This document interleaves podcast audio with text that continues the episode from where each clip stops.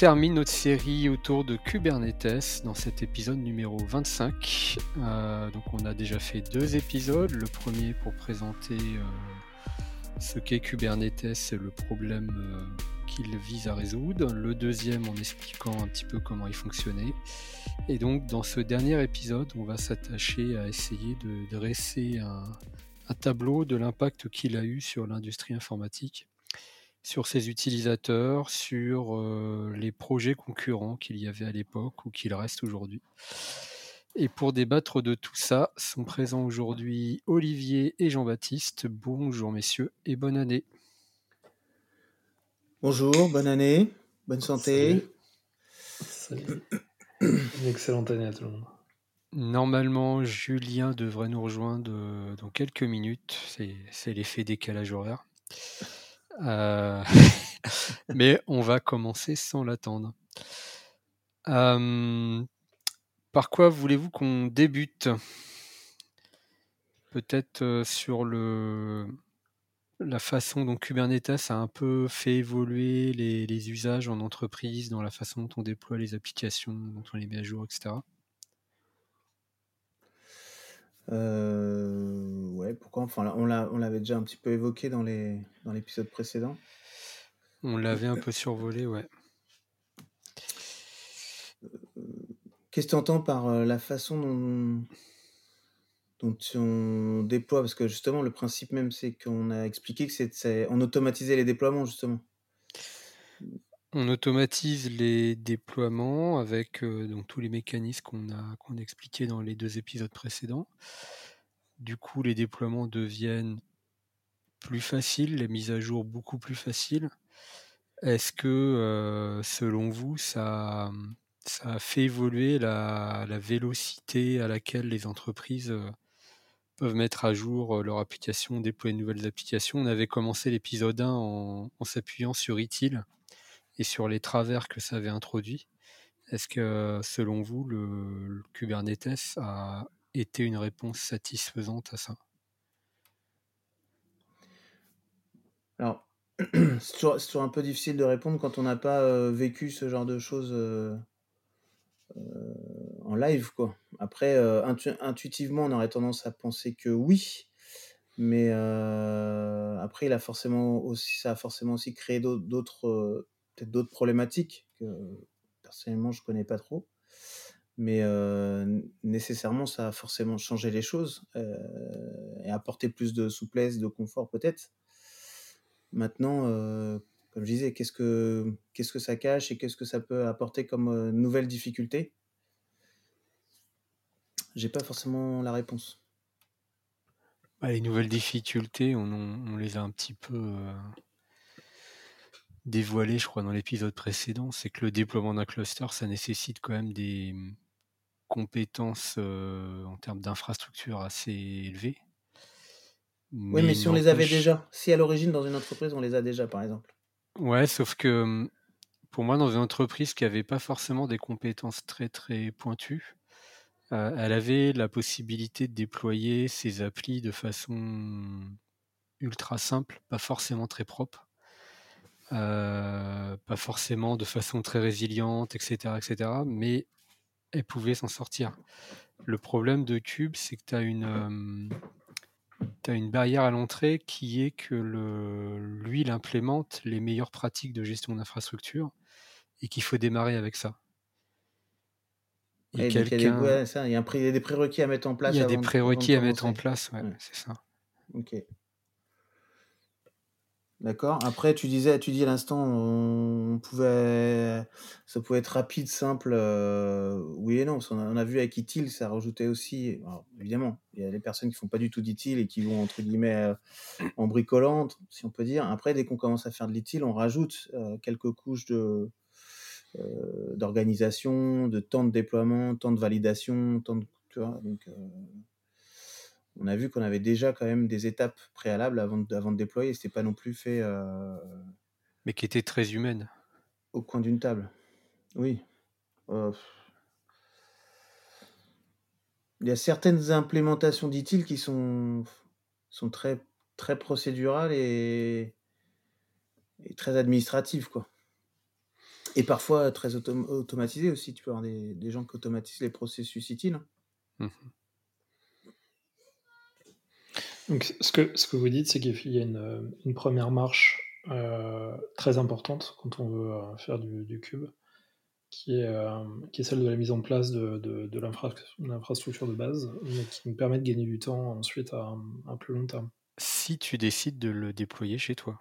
Exactement. C'est-à-dire que pour une entreprise qui n'a pas forcément le, le, les compétences, une solution pour sortir de cette, cette, cette ornière-là, c'est de, de, prendre du cube managé.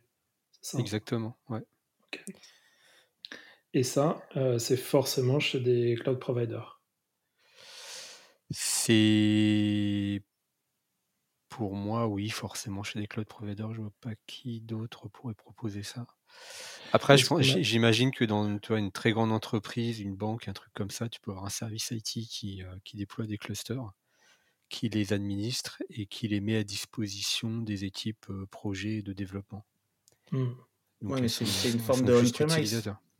C'est une forme de on-premise, mais où le, les équipes de développement ou de, d'exploitation applicative n'ont pas forcément besoin de, de maîtriser l'administration exploitation du cluster en lui-même.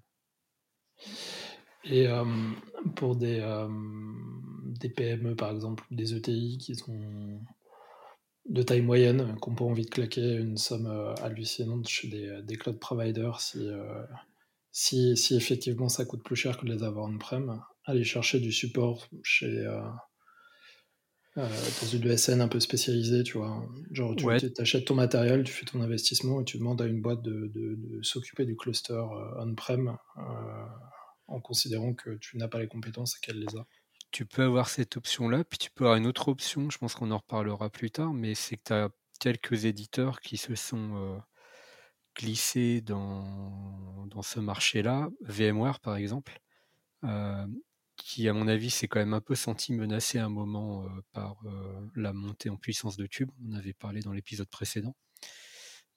du coup en 2019, ils ont racheté Pivotal, et ça a donné lieu à l'offre Tanzu aujourd'hui, qui est du cube packagé.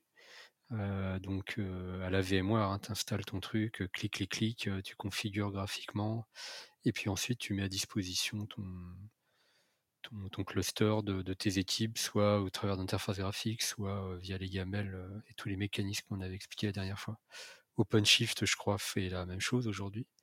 Donc tu as quelques Rancher, ouais, ils vont peut-être un peu moins loin, je pense, dans, dans le, côté user-friendly.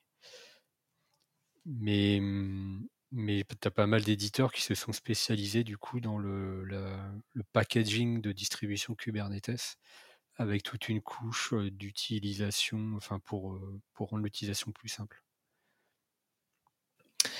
Il y, a, une question d'œuf et la poule aussi, non? Qu'on ne s'est pas, pas beaucoup posé jusqu'à maintenant. Est-ce que c'est la volonté de changer euh, les organisations, les modes de travail, donc en passant par du DevOps, de la méthode agile, de l'itération, etc., qui ont euh, fait naître des, cubes ou des équivalents. On parlera des alternatives tout à l'heure, je crois, mais euh, ou est-ce que c'est l'inverse? Est-ce que c'est parce que on a un moment imaginé des choses beaucoup plus flexibles au déploiement que, que les nouvelles méthodes de travail sont apparues? Et la question supplémentaire, c'est pour une organisation, euh, disons plutôt classique, de DSI ou de, boîte de ce calibre-là, euh, par quel morceau ça va commencer? Est-ce que je change mon organisation et donc je vais ensuite chercher du, cube, ou est-ce que c'est l'inverse Je vais chercher de la techno et ça me servira de levier pour, pour, euh, pour, changer mes, mes méthodes? Euh, bah, déjà, ta question de la poule et l'œuf, elle est assez intéressante et je pense un peu les deux cas de figure. Ouais, je pense que c'est difficile d'avoir une réponse tranchée. J'aurais tendance à dire que les entreprises euh, font rarement évoluer leur méthodologie, leur organisation interne à cause d'outils. sauf peut-être avec les ERP, mais c'est un cas un peu particulier. en général, c'est plutôt, tu un problème métier ou marché ou business qui implique une accélération de ton rythme de, développement applicatif, de mise à jour, de construction. Euh, du coup, tu as des méthodologies agiles qui voient le jour, euh, une façon d'organiser tes équipes, de produire ton code, tes applications. Et une fois que tu as mis ça en place, il te reste toujours une épine dans le pied, c'est comment je mets ça en prod rapidement, de façon simple, sécurisée, en respectant les bonnes pratiques, etc. Et là, Kubernetes, euh, comme d'autres outils d'ailleurs, sont venus apporter une réponse. J'ai l'impression que les deux ont été un peu concomitants, mais en même temps, s'il n'y avait pas eu cet essor de Cube, je ne sais pas si les méthodos agiles auraient eu autant de succès euh, qu'elles ont eu. Oui, parce que tu peux aussi avoir des entreprises qui disent bon bah Cube euh, c'est c'est euh, l'outil incontournable. Aujourd'hui c'est le marché, c'est ça.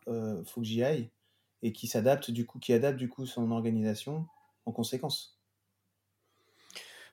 Ça peut, mais encore une fois, moi, je trouve ça enfin, je, mon observation, c'est que c'est assez rare qu'une entreprise fasse la réflexion dans ce sens-là. À, moins qu'il y ait un, décideur convaincu de la chose et qui sente que euh, faire bouger les hommes va être compliqué, donc il se sert de, l'outil comme levier finalement.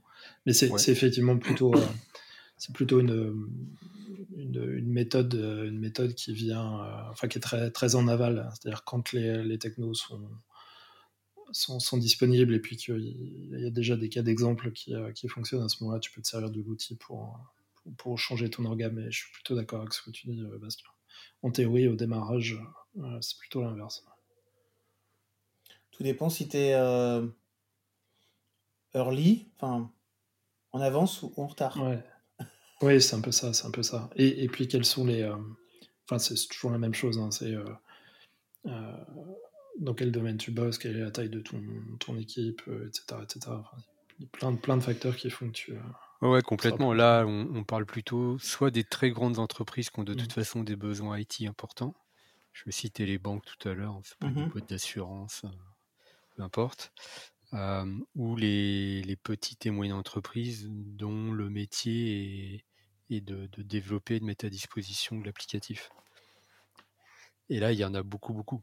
Ça va de la, mmh. petite start-up qui a une idée géniale pour développer une plateforme d'intermédiation euh, au Doctolib en passant par je sais pas quoi. Doctolib qui d'ailleurs je crois est un gros utilisateur de Kubernetes si je ne m'abuse. Sans, sans faire de microservices. C'était, c'était en tout cas euh, ce qu'ils expliquaient à qui voulait l'entendre jusqu'à il n'y a pas si longtemps, ouais. Mais je crois qu'ils ont un peu atteint les limites. Le monolithe.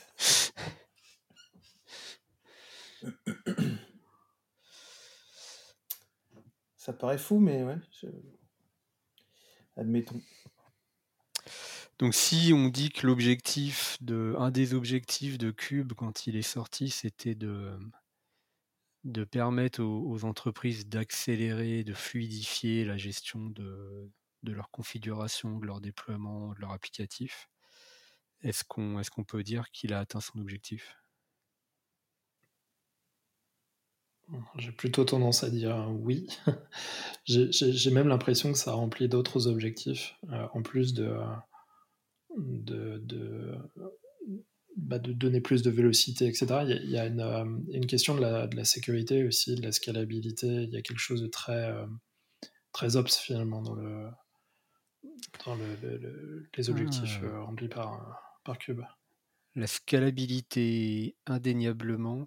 La sécurité, tu penses à quoi alors, Ah ouais, alors j'emploie le, terme de façon peut-être trop générique. Faut, peut-être euh, redescendre. Je, pense pas à la sécurité euh, cyber, je pense à la, la disponibilité. Ouais, c'est plutôt une question de disponibilité. La fiabilité.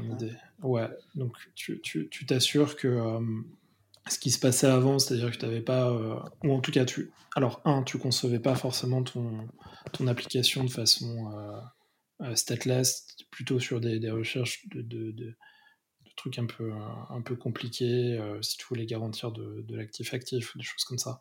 Donc il y, a un, une, façon de coder ou de développer ou de penser ou d'architecturer tes, tes, applis qui est un petit peu différente et qui, qui est encouragée justement par ce, je pense, cette façon de, déployer et puis la techno qui a, l'architecture ou la façon dont ça fonctionne derrière. Euh, et puis le fait effectivement que ce soit euh, parce que c'est automatisé, parce que euh, parce que justement c'est un peu pour, pour certaines parties en tout cas stateless etc. Tu, tu, tu gagnes effectivement en disponibilité. Ouais, ouais c'est très vrai. D'ailleurs c'est un aspect dont on n'a pas beaucoup parlé. C'est l'impact du point de vue du développeur dans la façon dont il conçoit son application. Ce qu'on a expliqué, les histoires de stateless, stateful, etc., c'est vrai qu'avant, un développeur ne se posait pas forcément ce genre de questions. Euh, aujourd'hui, s'il sait que son appli va être déployé sur du cube, ça fait partie des questions qu'il faut qu'il se pose. Et puis, on a expliqué aussi que, quand on déployait une appli Cube, il a monitoré, il a relancé quand tu as planté, etc. Ce qui veut dire qu'aujourd'hui, la façon, pour moi, idiomatique de développer une appli quand on sait qu'elle va être déployée sur du Cube, c'est de faire du, fail fast. Quand il y a une erreur, on n'essaye pas de, faire des retries, des machins, des trucs, on crache. on crache rapidement et on laisse du coup l'orchestrateur faire son boulot en crachant, on génère des logs euh, qui, vont pouvoir être retrouvés facilement par l'admin euh, ou l'exploitant du cube. Euh, et du coup, on, s'économise quelque part une partie du boulot qui était plutôt côté développeur avant. Je crois que Julien vient de nous rejoindre. Bonjour à tous. Bonne année, effectivement. On ne s'est pas parlé depuis. Exact. T'es pas sous 4 mètres de neige à Seattle, là? C'est bon, ça a fondu? Non, on a été sous, euh, on a été sous, euh, je sais plus comment, je sais plus comment ça fait en centimètres, là, 6, euh, inches de, de, glace. Donc c'était, c'était une jolie. Ah oui, c'est pas mal. Les, voitures, les voitures glissaient, bah, roulaient toutes seules, elles glissaient. Il fallait pas la laisser sur une rampe, sinon elles descendaient toutes seules, les voitures. Le frein à main ne servait à rien. 20 cm de glace, pas mal. Ouais, ouais, c'était, c'était, il y a des endroits, c'était impressionnant. Alors, c'était pas partout, mais, euh, mais vraiment, il y avait une couche de glace partout pendant, pendant deux jours. Ça a été, assez intéressant. Cool. Euh, donc ouais, le, je pense qu'on a eu un petit impact sur la façon dont les devs euh, travaillent aujourd'hui, sans parler évidemment de toute la partie microservice qui a, bien bénéficié de ce truc-là. Et là, c'est pareil, JB, est-ce que est-ce que c'est la mode microservice qui a favorisé l'émergence de Cube ou est-ce que c'est la disponibilité d'outils comme Cube qui ont favorisé l'émergence des microservices? Je ne saurais pas trop répondre. Mmh.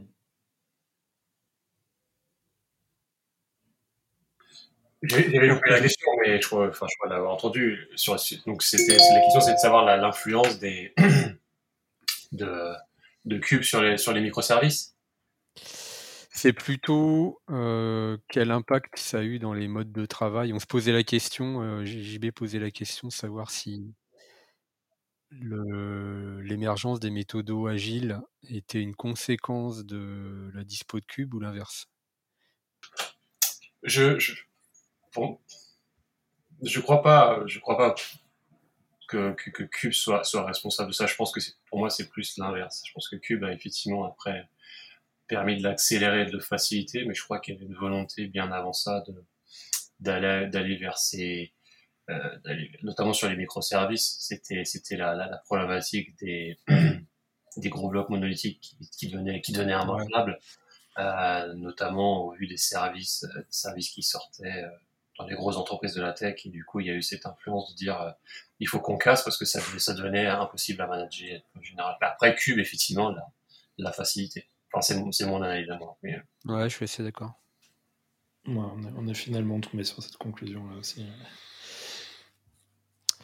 Euh, tu, tu, posais tout à l'heure la question des objectifs. A-t-il atteint ses objectifs? Là, on, on, manque un peu de chiffres, mais en gros, il faudrait savoir s'il y a des gens qui ont fait machine arrière en fait. Est-ce qu'il y a des gens qui ont dit, bah non, ça répond pas à mes objectifs, je fais machine arrière? Je pense que c'est. oui, il y en a forcément. D'abord, j'aurais tendance à dire que ça doit être très faible, voire il y en a quasi nul. forcément. Hein? Il y en a forcément. Euh, ben, on disait tout à l'heure qu'il fallait quand même euh, des, des compétences infra assez poussées pour le déployer. Euh, les petites boîtes, que, on avait un peu parlé, hein, qui se sont lancées parce qu'il y avait un effet de mode, sans avoir conscience de, du niveau de compétence en termes d'infrastructure, de système, de réseau que ça impliquait, je pense qu'elles, elles ont vite fait demi-tour. Surtout qu'il ne faut pas oublier que les toutes premières versions de Kubernetes, elles étaient quand même relativement complexes à déployer, bien plus qu'aujourd'hui. Il n'y avait Ouais, pas début, ouais. KubeADM, il n'y avait pas tous ces outils-là. Donc euh, ça s'adressait quand même à des spécialistes et, et malgré tout, comme il y a eu beaucoup de com et un effet de mode assez euh, important au début, je pense qu'il y a pas mal de boîtes qui se sont dit allez on y va. Comme tu disais tout à l'heure, c'est euh, c'est ça qu'il faut faire. on va Mm. faire comme tout le monde et puis en fait, Ouais, mais donc ça veut dire quoi? Ils, refont machine à rien, et puis maintenant que ça a évolué, ils y retournent? Peut-être où, euh, ils ont été sur des, euh, des offres Ouais, alternatives. Parce. Ouais. on n'en a pas beaucoup parlé, mais il y a, y a quand même des alternatives à Cube. Pour moi, les premières, c'est c'est toutes les offres euh, pass, face qu'offrent les cloud providers. Euh, les, les Google, les AWS, les Scalingo, euh, les Clever Cloud, euh, pour rester en France. Euh, même si euh, certains s'appuient sur du cube, c'est pas le cas de tous. Et, et quand ils s'appuient sur du cube, c'est de façon presque invisible pour le, pour le client. Mm. Donc il y a plein de boîtes, je pense, pour des petits besoins euh, qui se satisfont de ça et qui se posent même pas la question en fait.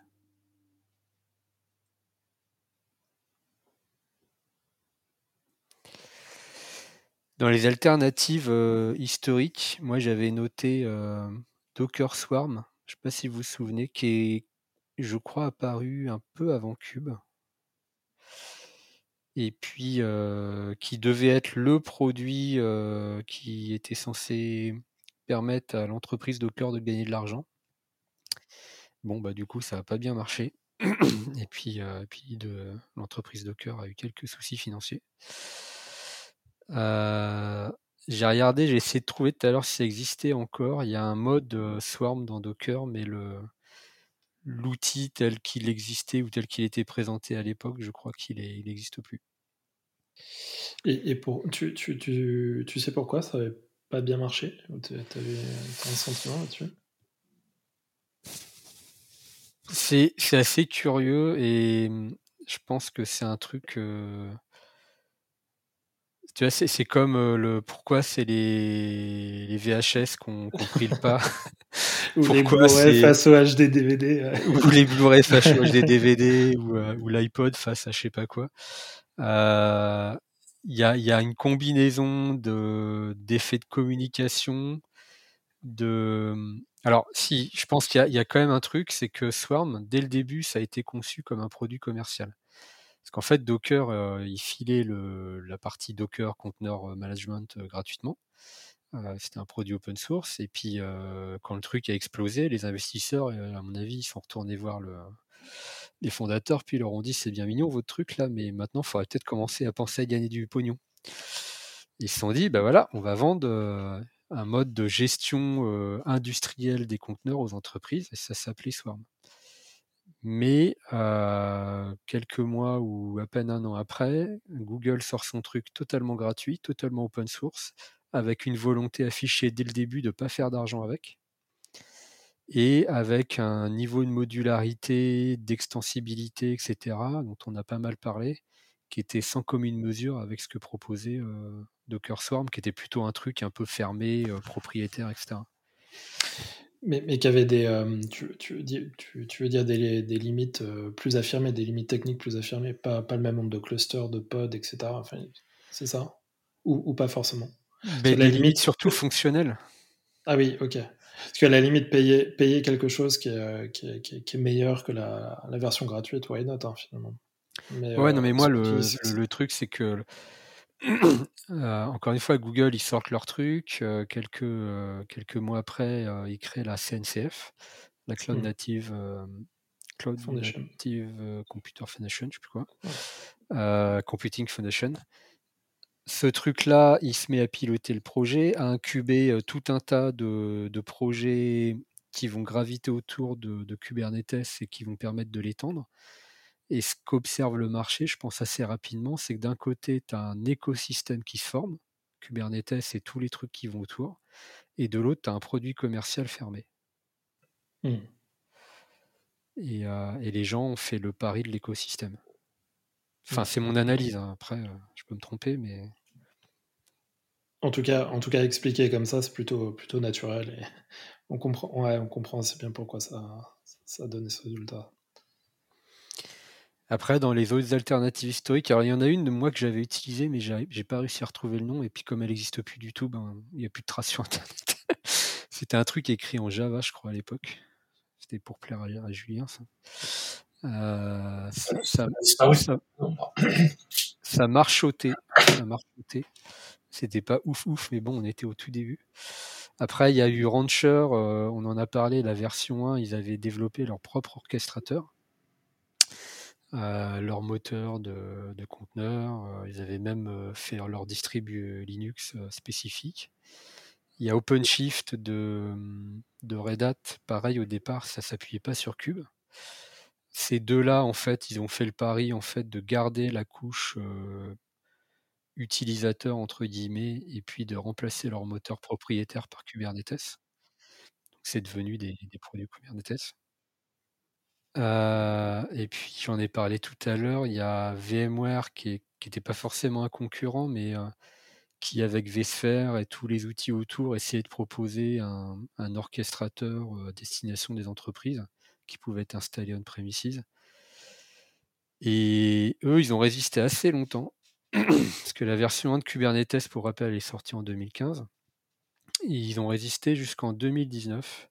Et comme je disais tout à l'heure, 2019, ils rachètent Pivotal pour euh, 2,7 milliards de dollars. Et, euh, et derrière, ils sortent leur offre euh, Kubernetes maison qui s'appelle Tanzu. Donc finalement, des, alternatives historiques, il n'en reste plus beaucoup, en tout cas plus beaucoup, qui continuent de développer leur propre moteur interne. Je ne sais pas si vous avez connaissance d'autres euh, d'autres projets qui existeraient encore, mais moi je n'en ai pas, je n'ai pas retrouvé. Non, pas chez moi, je pense que le, tout est bon.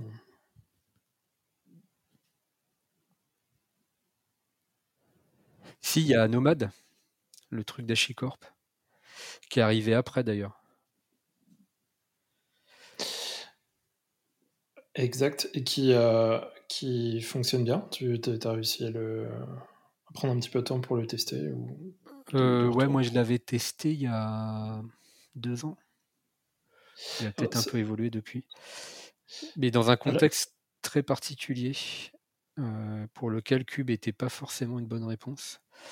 C'était plutôt pour piloter du, du edge, c'est-à-dire des, des workloads qui étaient éloignés sur des sites distants, euh, très disparates. Il y, avait, il y avait du Linux, du Windows, euh, des, des- toutes les versions de Windows. euh, Peut-être pas jusqu'à NT4, mais enfin, il y avait du, il y avait du bon legacy. Et, et pour faire ça, euh, Nomad est un peu plus adapté peut-être. Il fait beaucoup moins de choses que Cube, mais il est beaucoup moins exigeant aussi en termes de, de topologie réseau, de, de contraintes, de préconditions à satisfaire, etc. Alors, quand tu dis edge, ça veut dire quoi? Ça veut dire que tu as, un, t'as un- un master à un endroit et tu pilotes des, des nœuds qui sont euh, à l'autre bout de la planète et sur des Exactement. petits systèmes. Des... Exactement, des petits nœuds euh, sur lesquels tu vas avoir 3, 4 applis à monitorer, à mettre à jour. Euh, et tu as besoin d'avoir une vision un peu centralisée de tout ça. Mais on n'est pas du tout sur, euh, sur un système qui te permet de déployer des applis élastiques avec de la scalabilité, etc. C'est pas, enfin, j'ai pas le sentiment que ça soit son objectif. Hmm. tu es plutôt dans une tour de contrôle, euh, piloter des petits workloads. Euh, très adapté à l'IoT peut-être ou pas très loin? Des, euh, des micro euh, des micro nœuds. euh, Ça peut parce que le- ouais, la, la partie agent que tu installes sur les nœuds, elle est vraiment très légère. hmm. et surtout, c'est c'est très polyglotte, c'est-à-dire que tu, encore une fois, tu peux piloter du, du Windows, ce que tu peux pas faire avec Cube. Tu peux piloter des, je sais pas, des applis Java, des, tu peux piloter des conteneurs évidemment, tu peux piloter des VM, lancer des VM, arrêter des VM à distance, etc. Donc c'est plus un, orchestrateur un peu agnostique, mais qui va avoir beaucoup moins de fonctions que, Cube, qu'un système de, déploiement et de gestion applicative comme peut l'être Cube. Pour moi, c'est un peu un truc pour gérer le legacy Nomad. Pour automatiser des systèmes d'information un peu legacy. Mmh. c'est clair.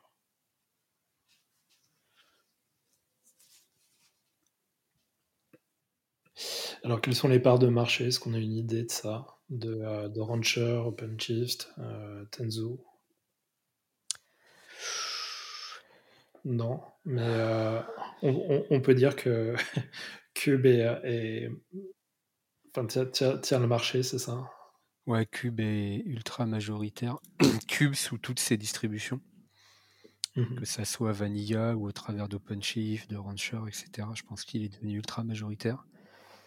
Euh, il faudrait plutôt poser la question des parts de marché de nomades ou des trucs comme ça, mais j'ai trouvé, j'ai trouvé une information qui date déjà de 2020, donc qui est presque obsolète, mais euh, suite à une étude de la CNCF, justement, euh, ils, ils, disent que 84% des entreprises utilisent des conteneurs en production, contre 23% en 2016.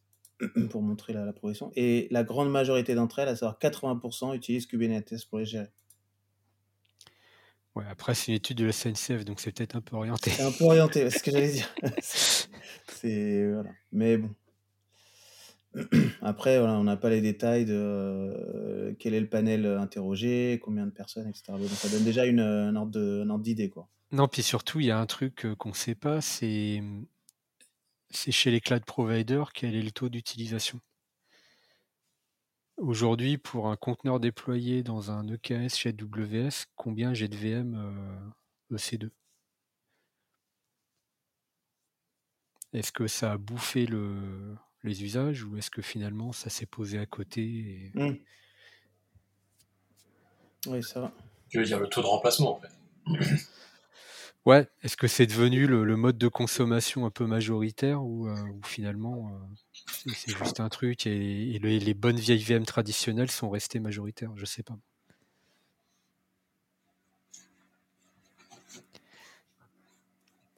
C'est pas forcément des chiffres sur lesquels euh, les cloud providers communiquent beaucoup. Mais bon, on voit quand même que d'une manière générale, enfin, la, tendance, elle est quand même largement celle-là. Ouais. Euh, je sais pas. Euh, très honnêtement, je je sais pas si c'est ma vision déformée, mais je. Tu penses qu'il y a encore que, que la majorité est encore sur de, sur de la VM De la VM ou du serveur physique C'est pas euh, de ce que je vois de mon point de vue à moi, hein, de, de, de, là où je suis et du développement interne, c'est pas c'est pas un réflexe. Ouais, non, alors la, la question qu'on ah, se pose, la question qu'on se pose, c'est à partir du moment où tu utilises des conteneurs, avec quoi tu les gères? Majoritairement avec Kubernetes, c'était ça en fait le, le, sujet. Ouais, mais du coup, la, réflexion de Julien, je pense, c'est plutôt euh, toi dans ta boîte. Alors, ah, sans, dire euh, où tu travailles, euh, tu travailles quand même chez un cloud provider. Voilà. Donc ça veut dire que tes, les applis que tu développes ou que tes équipes développent, euh, elles servent à faire tourner de l'infrastructure. Tu es, dans un use case un peu particulier quand même. Ouais, je, je, je, je, développe des applications, des applications qui sont principalement utilisées en interne, c'est vrai, mais qui sont restent des applications, si tu veux, et, et, elles sont... C'est vrai qu'en plus, les applications que je fais, notamment certaines, sont, sont très consommatrices sur CPU, elles ont besoin, besoin, besoin de beaucoup de cycles, mais, mais je, on travaille dessus, on pourrait optimiser les, temps CPU qu'on a besoin, etc., et les ressources, notamment en, utilisant des, en pods, des genres de choses, mais, c'est vrai que les développeurs, etc., les gens ne pensent pas, la réflexion n'est pas immédiatement dire, ah tiens, c'est pas par défaut. Et du coup, par défaut, c'est quoi leur... Euh, et ensuite, on regarde des choses, c'est ouais, on pense, on pense, le par défaut est toujours sur un serveur physique ou sur une machine virtuelle et on y va. Et après, ah bah non, en fait, regarde, il y a possibilité de faire Docker. Et, et en plus, on a des dépendances sur certaines applications qui elles-mêmes ne supportent forcément pas bien euh, les, les, les, Docker ou ce genre de choses. Donc, euh, donc voilà, c'est pas c'est pas un réflexe. Maintenant, ce que je vois moi le réflexe, mais ma vision elle est des fois parce que comme tu l'as dit, je travaille de 5 cloud provider. Le réflexe, il est de développer sur du cloud. Donc c'est d'utiliser des des services cloud et de développer autour de ça, qui eux probablement peuvent peut-être utiliser du Docker ou ce genre de choses derrière, mais mais c'est pas euh, le, le, le, développeur lui-même quand il fait son truc. Qui, moi, ce que je vois, c'est que le réflexe, c'est d'abord de penser cloud provider et ensuite éventuellement je, je, je bascule là-dessus. C'est comme ça que je le vois moi. Si tu comprends ce que je veux dire. ouais, ouais. Après. Euh... Mais nécessairement, quand tu t'adresses à un cloud provider, euh, tu as toutes les chances pour que derrière ce soit, euh, ce soit de, du, du, conteneur et, et, et, par extension du cube, non? Non, non, pas forcément. Parce que quand tu travailles chez le cloud provider, ton non, boulot, non, je, parle, de... je parle de, du client. Je parle ah, du client. Un client euh, qui veut déployer justement ah, non, non, un justement. Postgre, je sais pas quoi, tu, tu Aujourd'hui, tu cliques sur un bouton déploiement à Postgres, ça déploie un Postgres, c'est un conteneur et un cube derrière. Pas forcément, non. Pas non. forcément, non. Pas forcément. Non, non, ça peut être une VM, ça peut être, euh, ça peut être une, une, instance dans un gros Postgre managé, multitenant, etc. Les, les, cloud providers vont même plutôt tendance à aller vers ça, à aller vers le, le, le pass, c'est-à-dire qu'on va te permettre de consommer du Postgre, du MySQL, du Redis, du je sais pas quoi, du MongoDB. Euh, et en fait, derrière, souvent, ça va être des très très grosses instances, bien customisées par le cloud provider pour les rendre multitenants, parce que tu as des économies d'échelle à faire ça. Il y a, ouais, il y a pas de, c'est ce que je dis, c'est que c'est pas un réflexe. C'est pour ça que je dis ça, c'est que ce que je vois moi là-dessus, c'est que c'est pas un réflexe, c'est pas le cas, c'est pas généralisé et c'est pas forcément le premier mode de, le premier mode de pensée. Mmh. Ce qui serait effectivement intéressant de savoir, c'est euh, le ratio entre les EC2, et, enfin l'équivalent des EC2 chez, l'ensemble des, cloud providers. Le, ratio entre les EC2 et le, cube managé, mais aussi euh, ce qu'il y a au-dessus de certains EC2, ou du bare metal d'ailleurs. Euh, il y a pas mal de, clients qui, euh, qui veulent aussi gérer leur, leur, propre cube. Donc ils vont consommer de la VM pour y foutre du cube, ou consommer du bare metal pour y foutre du cube, et le leur. Ça, ça, serait intéressant aussi de savoir ce qu'il y a. Est-ce que finalement EC2 ou, bar, ou le bar metal vont, vont, continuer à exister parce que parce qu'on on met du cube euh, perso par dessus ouais. mais, mais, je pense aussi, je pense aussi que c'est une question d'éducation et de temps, d'expérience, et, euh, et qu'aujourd'hui, je pense qu'on n'a pas atteint, la, on n'a pas atteint le, le, le terme d'éducation la masse critique pour que ça, pour que ça devienne le mode de, de pensée par défaut. Euh, les gens, les, développeurs qui sont en place, notamment ceux qui ont un peu d'expérience, n'ont pas forcément été éduqués avec ça et euh, ils sont toujours en train d'apprendre, ils sont toujours en train de voir le, le, les avantages et les inconvénients, ils sont toujours en train de s'adapter un peu ce que décrivait Bastien au tout début, c'est-à-dire la nécessité de, de, de penser le développement de l'application différemment. L'exemple qu'il prenait est très est, est typique, le côté je fais très rapidement pour que finalement le Docker s'en Les, les développeurs pensent pas comme ça aujourd'hui. Moi, ceux que je vois, notamment ceux qui, même ceux qui sont très bons et qui ont de l'expérience, ils pensent pas comme ça. Ils continuent à penser dans l'ancien Là, tu, tu as un échec, bah, tu, tu, tu, ok, tu logs, mais tu, tu, tu retournes, tu, tu réessais. Mmh. Ils pensent pas, ils, pas, c'est pour ça que pour moi, on n'est pas encore, on n'a pas dans ce stade-là je, je dis pas que ça va pas le faire, je dis pas que c'est pas ce qui va se passer, je dis je pense qu'on n'a pas encore atteint ce stade de développement et d'éducation des gens pour que ça devienne un mode de pensée par défaut. Ça va le devenir, je pense que ça va le devenir, mais le blocage, ça va venir avec les nouvelles générations de développeurs qui, eux, à l'école, vont, sont, apprennent là-dessus, et du coup, on va devenir leur mode de fonctionnement par défaut. Mais pour ceux qui sont en place aujourd'hui et qui, entre guillemets, pilotent les projets, bah, ça ne l'est pas. Donc, c'est pour ça qu'il y a un peu cette inertie qui est en train de se faire. Tu es en train de dire qu'il y a un effet générationnel euh, dans les développeurs. Là. Ouais, comme tout. Comme, tout. comme Java, par exemple. Comme, euh, comme, comme, comme, les développeurs, ils sortaient de l'école, ils développaient tout en Java. Exactement. Ouais. voilà. Java, école, école de merde, Java. Voilà. Et à mon avis, il y a deux effets. Bon, il y a ça, c'est effectivement On dit une petite perche. À mon avis, il y a un, un effet génération, puis il y a un effet euh, d'aide technique, ou, euh, ou en tout cas euh, historique de, de développement. Oui, aussi. Euh, Oui, aussi. ouais, je pense que les, les grosses monolithiques, euh, euh, Java, si- s'il faut parler Bah, de et ça. puis même les applis ça- Windows, il y en a encore pas mal. hein. Ah ouais. Ouais, les applis Windows, etc. ouais, ouais. Ce que je disais, moi, ce que je, ce que je fais avec mon équipe, on a une dépendance sur une application tierce. Et ben, il faut, on est obligé d'attendre. Si on veut bouger sur du cube, on est obligé d'attendre qu'elle fonctionne bien sur cube. On. Et vous interagissez comment avec elle via des API Non, on utilise carrément leur, leur logiciel, en fait. Vous embarquez du, du code c'est, le logiciel qu'on a et on, on est obligé de la faire tourner, en fait. Ok. on a, on a, on a, on a un workflow complet et dans le workflow, il y a un moment donné, on- c'est cette application-là qui tourne pour produire un, un output que ensuite on, on, extrait de, de l'application. Et cette application-là, aujourd'hui, elle, elle tourne sur Cube, mais elle tourne pas exactement comme, elle, comme on voudrait sur Cube pour pouvoir exactement. voilà. Donc, on est en train de Mhm. regarder, essayer de travailler avec cette entreprise-là pour que pour l'amener vers ça, mais c'est pas, euh, elle ne supporte pas parfaitement nativement. Non, je Ah pose oui, la question parce que. Juste, Pardon, on euh, disait petit G- apart. Vas-y, vas-y. Ouais, on disait génération, historique, et puis euh, dépendance, effectivement. Oui, euh, mais justement, ce que je voulais dire, parce qu'on n'en a pas parlé la dernière fois, c'est que dans un déploiement Kubernetes, il est tout à fait possible de taper sur des ressources externes. Par exemple, dans une boîte qui aurait un- une vieille base de données Oracle absolument pas dockerisable, il est tout à fait possible de déployer des applis qui tapent sur un service database qui, lui, en fait, va aller chercher, enfin, renvoie vers le- l'Oracle externe, vers une IP externe au cluster. Ça, c'est prévu par, par Cube. Donc, en fait, on peut euh, développer du code, entre guillemets, nouveau, qui continue à utiliser du code legacy qui, lui, reste en dehors du cluster.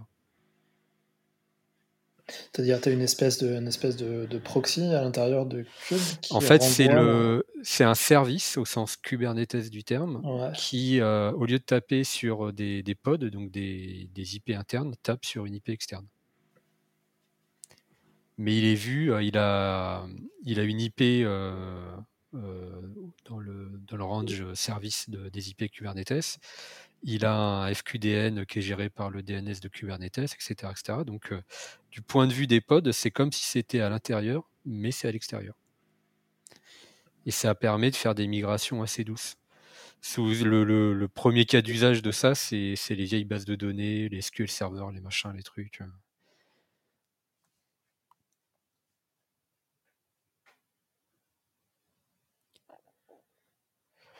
Donc c'est faisable.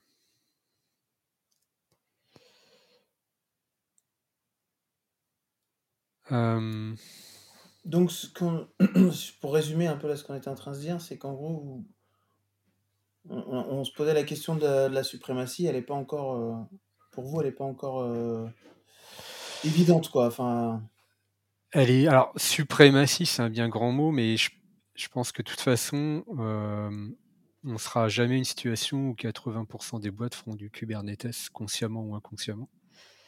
Parce que euh, depuis quelques années, tu as quand même euh, la tendance chez les cloud providers, c'est de, de monter dans les couches, hein, de se rapprocher le, le plus possible du développeur. Et donc, on a vu apparaître tout un ensemble d'offres de, de plateformes as a service, de PaaS. On citait tout à l'heure des bases de données as a service, etc. Mhm. Quand chez ton cloud provider, tu as du Postgre as a service, pourquoi t'emmerder et le déployer dans Cube? Limite, tu vas consommer ton truc, ça va te coûter un peu plus cher, parce que du coup, euh, c'est normal, hein, le cloud provider, euh, il gère le déploiement de la base, son monitoring, euh, le scaling, éventuellement les sauvegardes, etc., etc. Donc il y a aussi de la valeur ajoutée. Mais le, comme le, développeur a, tendance à, être paresseux et le client a tendance à être paresseux, si tu lui proposes une solution sur étagère toute faite qui marche bien, même si c'est un peu plus cher, il va avoir tendance à aller vers ça.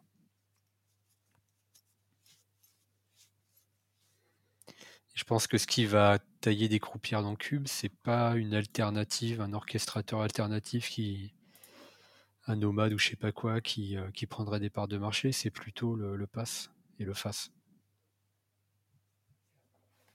ouais. Ouais, mais là, tu, au- Là, tu boucles la boucle. Ton face et ton pass, il est construit sur quoi? Il peut être construit sur du cube. Voilà. Mais, mais de façon invisible pour le client. Exactement. Oui, je suis d'accord. Là, je, partage ton, opinion. Je pense que c'est ça.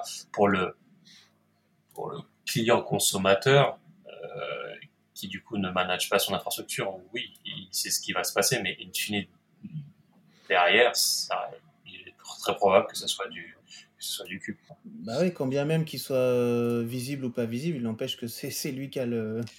Bah, ça peut être du cube ou ça peut être euh, l'orchestrateur maison de, du cloud provider, à la limite, peu importe. Oui, mais là, la technologie sera là. Oui, mais ce que je veux dire, c'est que le, le, Kubernetes en tant que produit, il disparaît du point de vue du client. Oui. Il, il peut être encore là en sous-jacent ou pas. C'est une décision d'implémentation du cloud provider. Mais je pense que ce qui va lui bouffer des parts de marché en termes d'usage, c'est plutôt ça. Je vois pas, moi, une alternative euh, qui ferait la même chose sur le même périmètre fonctionnel à Kubernetes arriver demain. Pour moi, ça n'aurait pas beaucoup de sens. Par contre, que les gens se mettent à faire moins de cubes et plus de, de déploiement euh, en, en, mode passe-face, ça oui.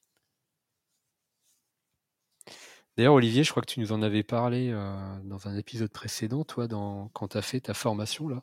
Mmh euh, vous utilisiez une boîte euh, qui vous permettait de déployer le code directement. Oui, tu l'as cité, elle s'appelle Clever Cloud. ok. Clever Cloud, c'est un bon exemple de, de, boîte de passe. tu déploies plus ton Oui, appli, fait, en ouais. fait, tu déploies ton code. Ouais, comme Scalingo, etc. Mais pour moi, c'est des. Enfin, alors, je sais pas pour Clever, mais par exemple, pour Scalingo, il me semble que c'est du. C'est du euh, cube en dessous, ouais, C'est du cube en dessous, voilà. Mm. qui lui-même s'appuie sur un excellent cloud provider.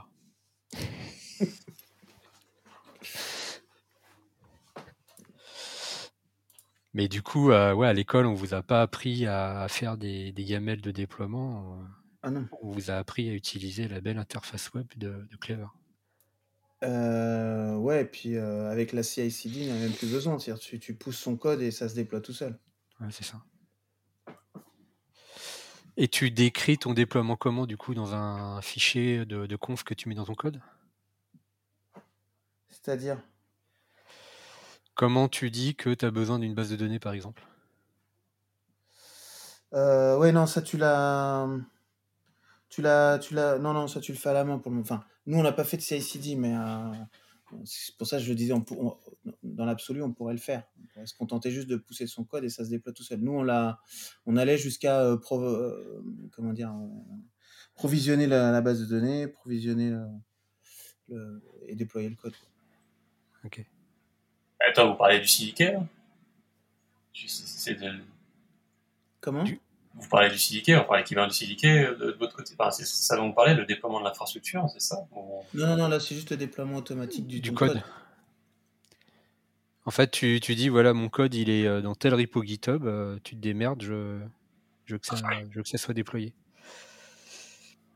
Et, euh, et en fait, dans ta, ta chaîne de, de build, euh, bah, tu as un connecteur avec euh, tel fournisseur de passe. En l'occurrence, là, c'était du Clever, d'après ce que dit euh, Olivier. Mhm. Et, euh, et ce truc-là va faire appel aux API de, de Clever pour déployer, builder et déployer l'appli. Je sais même pas si c'est pas Clever qui build l'appli d'ailleurs. Oui, c'est eux qui build, ouais. ouais. Ils le, ils le buildent eux-mêmes pour pouvoir l'optimiser par rapport à au CPU qu'ils utilisent. Mm. Donc ouais, là, tu n'as plus du tout besoin de, de cette couche euh, d'abstraction d'infrastructure, en fait, parce que tu vois même plus du tout l'infrastructure. Complètement. Ouais, bah, oui, c'est le principe d'un cloud provider. J'ai ma chaîne de déploiement qui peut d'ailleurs être même sur le cloud provider ou que je peux garder chez moi et qui ensuite va, au moment du déploiement, je vais pousser les chaînes dans tous les composants dont j'ai besoin et après je lui envoie, je lui envoie effectivement le code. Oui, c'est oui, c'est le principe d'un cloud provider. C'est quand tu construis tout chez le cloud provider. Après, tu es un peu euh, pied et main lié avec ce cloud provider, mais ça, c'est un autre sujet. Euh, euh, C'est-à-dire Le multi-cloud. Bah, demain, tu veux déployer ton appli euh, chez quelqu'un d'autre. Bah tu peux. Ouais, mais du coup, comment, euh, Bah, comment tu recrées tes bases de données, ton, je sais pas, ton service de, de message queuing, etc., que tu consommais chez le cloud provider? Bah, tu pareil, tu, re- tu... Ah, mais c'est compliqué, ça veut dire qu'il faut que tu aies deux chaînes de déploiement euh, et que du coup tu trouves l'équivalent d'un service chez l'un et chez l'autre et qu'il faut que tu t'assures que ton code va fonctionner de la même manière chez l'un et chez l'autre. C'est ce que je veux dire. Ouais. Et, Ouais, euh, en général, c'est le cas. hein. Moi, je l'ai fait. Je suis... Alors, je l'ai fait. J'ai pas fait en automatique, j'ai fait manuel, mais dans l'absolu, tu peux. euh, Tu, tu fais un dump de ta base, tu, re- tu reprovisionnes une base chez le, le provider d'à côté, tu redéploies ta base et tu ton connecteur euh, GitHub au lieu de l'en- le connecter avec Clever, tu, tu, Ah, mais- tu, connectes avec Heroku et puis c'est parti. Non, mais t'as t'as plus, je suppose que tu vas avoir plein d'autres choses qui vont tourner autour de la base de données. Parce qu'effectivement, si tu considères que c'est juste une base de, une base de données PostgreSQL que tu fais tourner par exemple chez euh, Google et que tu fais, ou que tu fais tourner chez Amazon, tu peux estimer que oui, là tu vas avoir, euh, tu vas PostgreSQL, mais il y a peut-être d'autres services que tu veux utiliser qui sont pas du PostgreSQL, qui sont d'autres trucs. Et, Après, oui, quand ça commence à être plus complexe, je peux pas aller jusque-là, mais euh, voilà, c'est l'absolu, euh, oui, tout dépend de la, le niveau de complexité de ton application. ça, peut- ça peut marcher, mais il faut voir. euh, ouais, c'est c'est pas, c'est pas si évident que ça. Pour revenir sur l'histoire des parts de marché, là, euh, moi j'ai essayé de, de chercher un peu des, des infos sur les gros consommateurs Hmm. euh, qui communiquent d'ailleurs sur le sujet. Donc j'ai trouvé pas mal de boîtes, euh, Spotify, Adidas, Pinterest, etc., etc. Euh, des boîtes qui communiquent pas, mais on sait qu'elles sont des gros consommateurs parce que c'est des gros contributeurs. Le premier contributeur en termes de code de- de- dans, dans le repo Kubernetes, bon, ça étonnera personne, c'est Google. Ouais. Euh, Les, les, les social networks, peut-être, non Les réseaux sociaux, c'est. alors, dans la liste, on a en premier Google, après on retrouve Red Hat, qui est un très très gros contributeur, notamment au travers d'OpenShift. Le troisième, c'est assez étonnant, mais c'est VMware. Mhm. Le quatrième, c'est encore plus étonnant, c'est Microsoft. Le cinquième, Plus a que ça, hein, c'est plus si étonnant que ça maintenant. peut-être, ouais. Le cinquième, il n'a pas voulu donner son nom. Le sixième, c'est IBM. Ah. Après, on a Huawei, euh, The Scale Factory Limited, je connais pas, Intel, DSO Cloud Network Technology, NEC Corporation, le 12e Amazon. Euh, après, on a une boîte allemande, le CNCF, etc. Si on descend un peu, en 19e position, on a Cisco, euh, 20e Samsung et 21e Apple. Après, on a Alibaba, pas très loin, etc. etc. Et on n'a pas des, des, des Twitter, Facebook et compagnie? Non. Ou alors ils sont très très très loin dans la liste. Ok. Zalendo, qu'on connaît un peu, euh, boîte française, je crois à l'origine, 38e. Mattermost, 39e. Oh. Pivotal. Mattermost, il est plus, il est plus consommateur? Non, non, il- là je parle de contribution. Ah, des contributions, d'accord. Ok. On retrouve Pivotal en 47e, Mercedes-Benz 45e, Shopify. Donc euh, toutes ces boîtes-là, si elles contribuent beaucoup, c'est qu'elles doivent être euh, des gros consommateurs, hein, j'imagine. Euh, et ouais, les, les Facebook, Twitter, etc., on les voit pas trop. Et je pense c'est que ce que tu dis. Là, tu parles des contributeurs. Après, ils sont peut-être utilisateurs. Ils sont peut-être être utilisateurs, mais euh, de façon, à mon avis, un peu plus anecdotique. Si ça faisait partie de leur cœur business, euh, enfin, si c'était critique chez eux, on verrait des contributions. D'accord. Ouais, c'est sûr. Euh, un autre euh, truc intéressant, enfin, une étude intéressante, je mettrai le lien dans les, dans les notes. Un autre gros utilisateur, c'est le CERN, donc euh, le- l'entreprise internationale scientifique, enfin, le regroupement international plutôt. qui gère notamment le, le LHC à, à Genève. Eux, ils ont fait une présentation en 2021, ça date un petit peu, mais ils avaient 485 clusters en production euh, qui font du traitement de données, euh, notamment issues des tirs euh, du LHC. À chaque fois qu'ils lancent un, quand ils font un tir au LHC, de mémoire, je crois qu'il y a trois détecteurs, Alice, Atlas, et je me souviens jamais du nom du troisième. Atlas, il génère un pétaoctet de données par seconde. Oh. Et un tir, ça peut durer six mois. Donc je vous laisse imaginer les quantités de, de data que génère ce bordel. Euh, et, et, les besoins en termes de, de compute derrière sont absolument euh, délirants. Et de, Donc, de, stockage aussi. Hein. Et de stockage, ouais. La, de la stockage. bande passante, 1, p, 1 pétaoctet par, par seconde. seconde. Ouais. Je j'imagine même pas comment il, comment tu arrives à stocker ça. Mais tu génères donner à un pétaoctet par seconde. Tu n'y arrives pas en fait. Euh, moi, je l'ai visité il y a deux ou trois ans. Ce qu'ils expliquaient, c'est que technologiquement, en fait, personne sait faire. Mmh. Et donc, ils échantillonnent. Ils, ah ouais. ils, prennent une partie de ces données-là, mais qui, qui restent absolument gigantesques. Euh, et c'est pour ça qu'ils sont obligés de faire tourner l'accélérateur pendant très très longtemps, parce que les phénomènes, euh, les, les, particules qu'ils cherchent, par exemple, potentiellement, elles apparaissent euh, à tel instant mais euh, les données qui démontrent qu'elles sont apparues vont pas faire partie des données euh, sélectionnées pour être extraites des détecteurs. Et donc tu vas passer à côté. Donc en fait, ils font l'échantillonnage et statistiquement, sur une durée assez longue, ils ont une représentation à peu près complète des phénomènes euh, scientifiques qui se produisent au niveau des détecteurs. Euh, ils expliquaient qu'une euh, une expérience scientifique, euh, il y en a plusieurs hein, à chaque fois, ça mobilise à peu près 320 000 corps. Mmh. En termes de, de calcul. Et donc voilà, c'est devenu des très gros utilisateurs de Cube parce qu'en fait, aujourd'hui, ils pilotent la quasi-totalité de leur prod avec ça. Ça montre quand même la, puissance du truc, quoi. Ouais, alors après, euh, en termes de, gros gros clusters, là c'est pareil, c'est compliqué d'avoir des chiffres. Néanmoins, euh, Kubernetes fournit des limites officielles. Euh, des limites avec, c'est-à-dire qu'on prend Cube out of the box avec les composants par défaut, Core DNS, etcd, etc., etc. J'avais expliqué dans le dernier épisode qu'à une certaine taille, il fallait remplacer ces composants-là. Mais si on les garde, les recommandations de, Kubernetes, c'est euh, ne pas dépasser 110 pods par nœud. Ça, c'est une limite, de toute façon, euh, par défaut, euh, il ne le fera pas. Ne pas dépasser 5000 nœuds, ne pas dépasser 150 000 pods au total et 300 000 conteneurs au total. Donc ça, c'est les recommandations pour que le truc marche bien avec les composants par défaut. 150 000 notes, euh, pods, c'est déjà, euh, c'est déjà un beau cluster, quoi. Il y a de quoi faire. Donc, tu, tu, disais tout à l'heure que euh, au CERN, ils en avaient 485, c'est ça, cluster? Exactement. Là, là, les chiffres que tu as donnés, c'est pour un cluster. C'est pour un cluster. Voilà.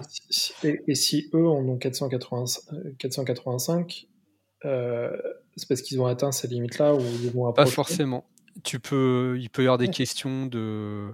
Mettre 5 pods par cluster. De, de, de, de, de planning ouais. de déploiement, de région, de géographie, de, de services, d'expérience, etc. Euh, je pense que quand ils ont un besoin particulier, ils déploient un cluster. Parce que ces limites-là, on peut les dépasser et il y a pas mal, si vous cherchez un peu, vous allez trouver pas mal d'articles, euh, notamment d'entreprises comme Shopify ou d'autres, qui les ont dépassés en remplaçant justement les, composants que je citais tout à l'heure, Core DNS et etcd. Euh, et donc c'est assez fréquent aujourd'hui de, voir des boîtes, enfin fréquent peut-être pas quand même, mais il y a des boîtes aujourd'hui qui ont atteint la centaine de milieux de nœuds. Je rappelle que la limite recommandée c'est 5000. Il y a des gens qui ont été jusqu'à 100 000 nœuds dans un seul cluster.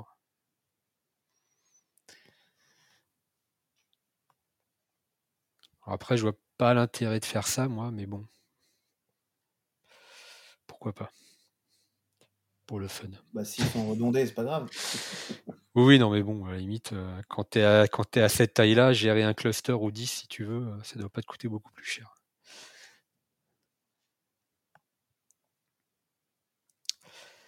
Donc c'est un truc qui tient quand même plutôt bien la route. Mais il a des limites. Euh... Il y a celle que, que j'évoquais à l'instant. Moi, je pense que la plus grosse limite aujourd'hui de Kubernetes, c'est le c'est le langage avec lequel il est développé, Go, qui est un très bon langage, mais qui est un langage garbage collecté. Euh, ce qui fait que sur des, gros déploiements, en fait, euh, il y a un truc qui va inévitablement venir vous, vous casser les pieds, c'est le garbage collector, qui va provoquer des, des freezes, etc. pour ça qu'il y a des boîtes qui commencent à réimplémenter une partie des composants de Kubernetes en Rust. Je crois qu'on en a un peu parlé la dernière fois d'ailleurs.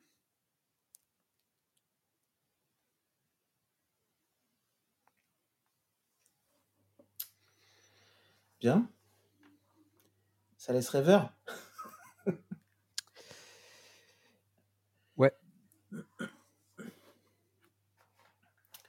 Qu'est-ce qu'on peut dire d'autre euh,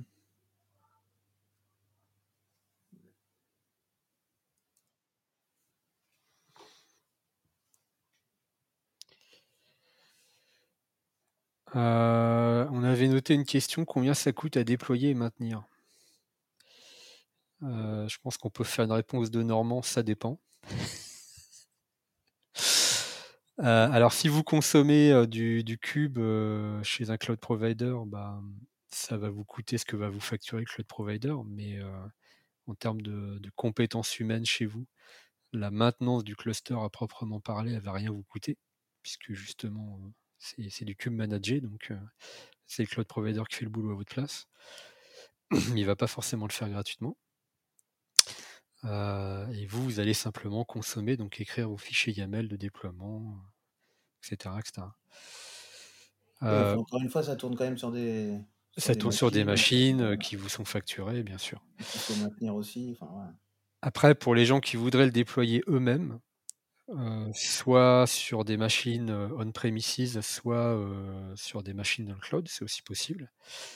Bah là, c'est très difficile de répondre à cette question parce que ça peut aller de quelques jours pour le déploiement à quelques, et quelques jours par an de, maintenance à des équipes à temps plein de plusieurs dizaines de personnes sur les très très gros déploiements.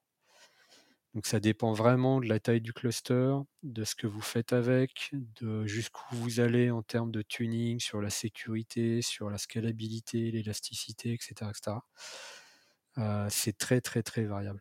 Et en fait, pour moi, le sujet, c'est pas tellement combien coûte Kubernetes, c'est plutôt combien coûtent vos, vos, applications à exploiter. Parce que Kubernetes, l'usage de Kubernetes n'est qu'une traduction de la complexité d'exploitation des applications. Je ne sais pas si vous êtes d'accord avec ça. Si, si. Si, si, mais c'est un. Enfin, ça rejoint un petit peu euh, à une époque, pareil, quand tu déployais sur des serveurs, tu pouvais très bien avoir des serveurs qui redémarraient pas pendant. Enfin, que tu, que tu pouvais laisser tourner pendant des mois, voire presque des années, euh, sans trop t'en occuper. Enfin, c'est c'est toujours la même problématique. C'est-à-dire tu vas surveiller, après, d'un point de vue sécu, c'est pas très très recommandé, mais. Non, c'est pas recommandé, on est d'accord, mais d'un point de vue, euh, ce que je veux dire, c'est que ça, c'est ce que tu viens de dire, c'est c'est plus orienté sur tes applications euh, c'est tes applications que tu vas surveiller, que tu vas monitorer, que tu vas. Euh, oui, mais par contre, un des services que, que va hum, indirectement te facturer le cloud provider, c'est le maintien à jour de, la partie master. Euh, on disait qu'il y a une nouvelle release qui sort par trimestre. alors les cloud providers ne suivent pas forcément toutes les releases, mais ils ont une obligation veulent s'ils veulent avoir le coup de tampon de la CNCF euh, il me semble, d'en suivre au moins une sur deux. Donc ça veut déjà dire euh, mmh. deux, mises à jour par an. une maintenance. Ouais. Euh, faire ça à l'échelle d'un, cloud provider qui a des, milliers de clients, c'est un coût non négligeable. Il faut tester avant, il faut qualifier le truc avec tous les, tous les use cases un peu chelous que peuvent avoir les clients, les plugins qu'ils ont déployés autour, etc. Donc c'est, c'est pas neutre du tout en termes de coût de maintenance. Mais quelqu'un, une petite boîte qui voudrait gérer son cluster euh, sur du, bar métal, euh, si elle se contente de faire euh, pareil de mise à jour par an et qu'elle est sur une infra relativement petite avec 3-4 serveurs, c'est typiquement les use cases que, j'ai connus précédemment. Le, coût, il est très très faible. C'est quelques, quelques jours par an de, de maintenance et ça s'arrête là.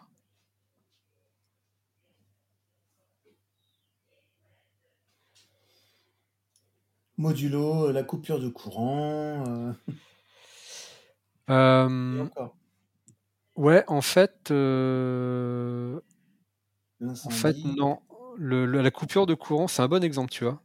Euh, dans un data center classique que tu gères toi-même, t'as pas Kubernetes, tu as une coupure de courant. C'est pas censé arriver dans un data center, mais bon, c'est pareil, on l'a connu. Euh, redémarrer toutes les applis dans le bon ordre avec tout- tout- toutes les dépendances, etc. C'est pas une tâche facile. Avec un cube, euh, tu as une coupure de courant, tout s'arrête, euh, le courant revient, ça redémarre.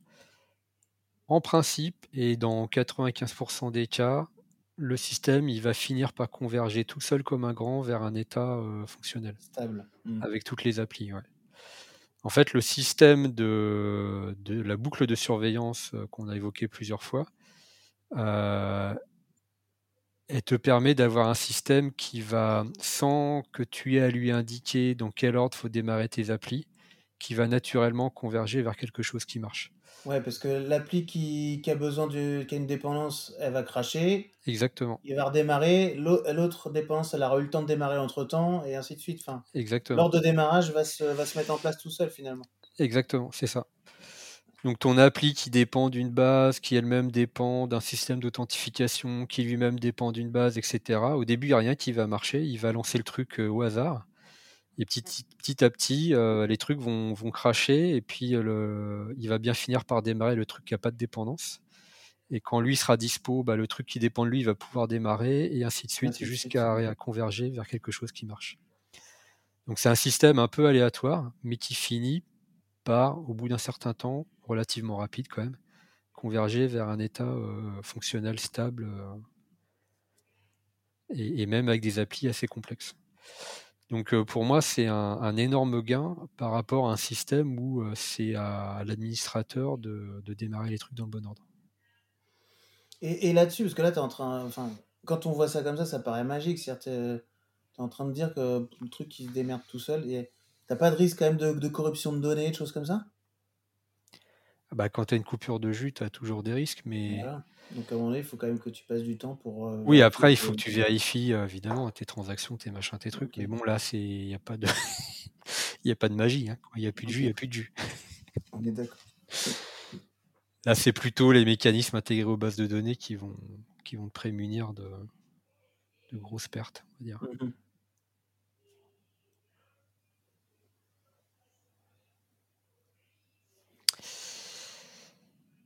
Euh, le corollaire de la question, peut-être, c'est quand est-ce qu'il faut l'éviter? Éviter, l'éviter, éviter de le déployer? Ouais, éviter Kubernetes. Ah oui, c'est une bonne question ça. Il y a beaucoup de, de haters hein, de Kubernetes. Euh, suffit de traîner un peu sur Twitter, vous allez vous rendre compte que euh, il fait pas l'unanimité partout. Euh, mon conseil, ce serait vraiment pour les toutes petites boîtes qui ont zéro compétence. Euh, elles, euh, faut qu'elles aillent plutôt vers des offres complètement managées. Heroku, Clever, etc. Euh,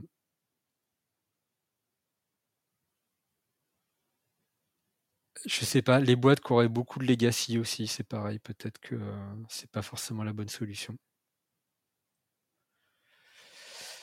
Je sais pas si tu as, eu une expérience un peu comme ça, toi, JB, euh, dans le passé? Ouais, ouais, ouais. Euh, bah, on parlait tout à l'heure de la, dépendance aux, éditeurs. hein, C'est un petit peu ça. hein, ouais, en, en l'occurrence, je cumulais et la dépendance du- et la dette technique chez, chez l'éditeur. Donc quand tu essaies de sortir de la dépendance en lui disant euh, basculons, en tout cas euh, travaillons à, deux pour, pour essayer de déployer votre application euh, sur, sur du, du cube ou, au moins dockeriser une, une partie. Il fait parfois de la, de la résistance, même si ses composants sont plutôt, sont plutôt compatibles. Typiquement, j'avais du Nuxeo, du Postgre, du Tomcat, etc., qui supportent très bien ces, ces modes de développement, mais euh, euh, de déploiement, mais, euh, mais l'éditeur refusait de, de s'y aventurer. Et puis à côté Pourquoi? Parce qu'il avait un mode de déploiement plutôt sous Windows ou des équipes qui n'étaient pas à l'aise avec ça? Ouais, c'était c'était un petit peu un petit peu les deux. Bah, on parlait de, de, de l'âge aussi, mais en, en l'occurrence, moi, mon, mon use case, il, il cumulait tout. Probablement l'âge de, des, des, équipes chez l'éditeur, euh, le- la dette technique qu'ils avaient, et puis, euh, et puis moi, la dépendance que j'avais euh, avec lui. Donc effectivement, ouais, pour eux, c'était c'était compliqué d'y aller sans assurance, tampon, etc., etc. Même si on était, moi j'étais plutôt dans une position de, de- partage de risque en fait. J'essayais de les, les pousser là-dedans en, leur, euh, en les rassurant et en leur disant qu'on travaillait à, à deux et que s'il y avait des problèmes, on, on partageait Mhm. les, les difficultés. Et du coup, la question, c'était plutôt de la conteneurisation de leur application plus que de, de Cube. Euh, ouais, après, il y avait euh, l'idée, c'était de, de, bah, de, de prendre le, le package global, quoi, de leur, de leur dire, vous avez des technos qui sont dockerisables, donc finalement, ce problème-là, il est, euh, il n'en est pas vraiment ça. Et, euh, et par contre, euh, parce que ces, morceaux, en tout cas de l'application, euh, étaient plutôt avec des technos open source, etc.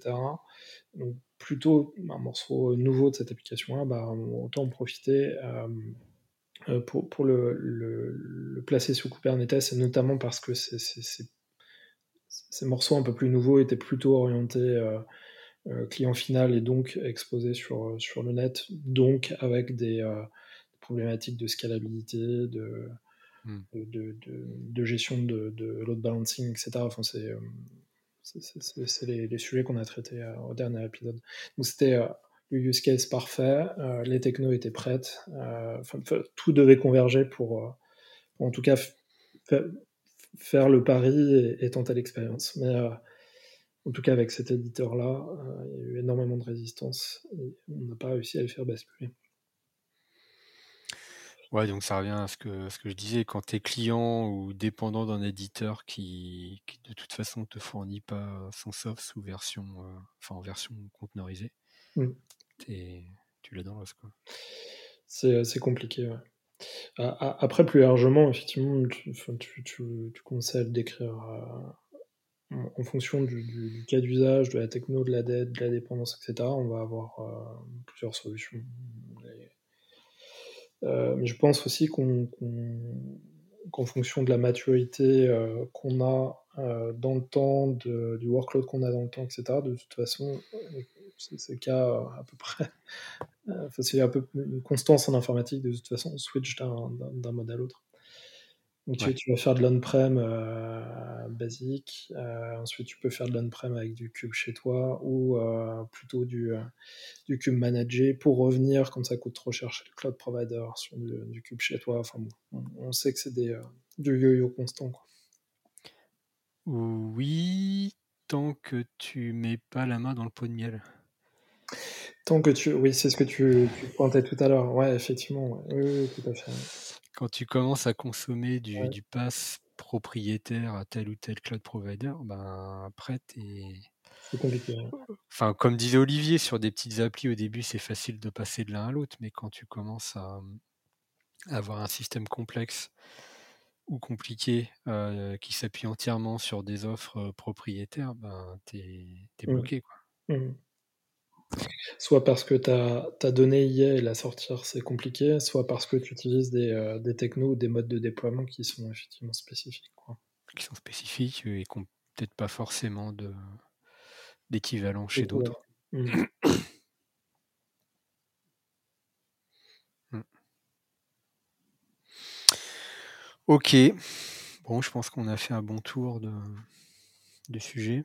Bah, la dernière petite info qui, était, qui, qui est tombée sous le sens aussi, c'est c'est pas la peine de sortir Cube si tu veux déployer un petit truc de une petite appli euh, une petite appli web de, de trois pages quoi. Ton petit site web. euh, Oui, pour, euh, pour le blog de mamie, c'est vrai que voilà. c'est peut-être un peu overkill. c'est aussi l'idée. c'est pas la peine quoi, d'y aller si- pour si peu quoi. Pas y aller à tout prix quoi. Il y a des gens qui Non, vais faut, faut pas y aller à tout prix. Après, euh, les gens qui n'auraient qu'un blog à déployer, mais qui voudraient profiter de cette excuse Ah pour oui. s'intéresser au système, faut pas qu'ils hésitent Voilà, pour apprendre, effectivement. pour apprendre. ouais. C'est C'est autre un, chose. c'est un système qui rend beaucoup de services, mais effectivement, le, il faut mesurer les, ce qu'il apporte par rapport à l'effort intellectuel qu'il va falloir faire pour le, le déployer et comprendre comment il fonctionne, Mm. apprendre à l'utiliser. Après, euh, moi, je l'utilise depuis 6 ou 7 ans, je pense. Euh, Aujourd'hui, même si j'avais une petite appli web à déployer, je pense que j'hésiterais même pas en fait. Oui, parce que c'est. Parce que c'est devenu naturel. Déployer un petit cluster, euh, je le fais en 10 minutes, euh, les yeux bandés. J'exagère un peu, mais. Euh, et, et je sais que derrière, ça va au minima me permettre d'être serein sur le fait que si mon appli est crash, euh, le truc il la relancera. Il y a, il y a d'ailleurs des, euh, des distribs qui, sont, euh, qui ciblent plutôt les, les toutes petites infra. Exact, ouais. Mi- Minicube et compagnie. K3S, Minikube, euh, t'as des petits trucs comme ça, ouais. Des, des, des mononeux, euh, Ouais, t'as c'est ça. une petite machine à Raspberry chez toi. Ouais. Ubuntu, il me semble, distribue, euh, je sais pas si c'est du K3S euh, Vanilla, mais ils ont une version euh, épurée, simplifiée de, de Cube que tu peux activer avec euh, les dernières versions d'Ubuntu Server. Si tu veux tester chez toi. Je crois qu'il y a même une K0S, non? Ah, Oui, c'est oui, encore plus petit, il reste plus rien du coup là. Euh, Il y a ça, et puis il y a aussi, euh, il y a aussi des plugins dans, dans VS Code, ou dont, je pense que dans tous les IDE, il y a quelque chose de, de ce calibre-là qui permet de- en trois clics d'avoir un, un petit, un petit cluster. euh, Ouais. le-. Oui, c'est ça. K0S, système d'exploitation minimaliste, open source destiné aux clusters de serveurs. Il a été conçu pour être simple à utiliser et à déployer. Il inclut un ensemble d'outils et de composants clés tels que Kubernetes, un système de gestion de conteneurs, etc. etc. Mais c'est une distribu Linux du coup? Euh, Oui, sûrement. ah, Je connaissais pas. Ok. Euh, Oui, il y en a plein. De toute façon, les, les, distribs packagés. euh.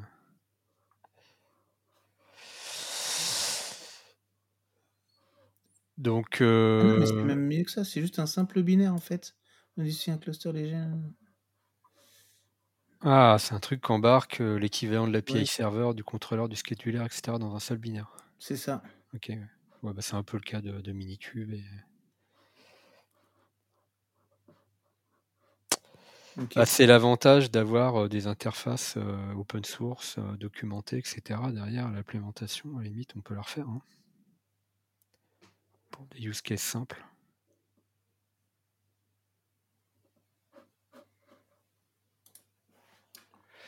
Oui. Et comment vous voyez le futur de, de Cube? Bien.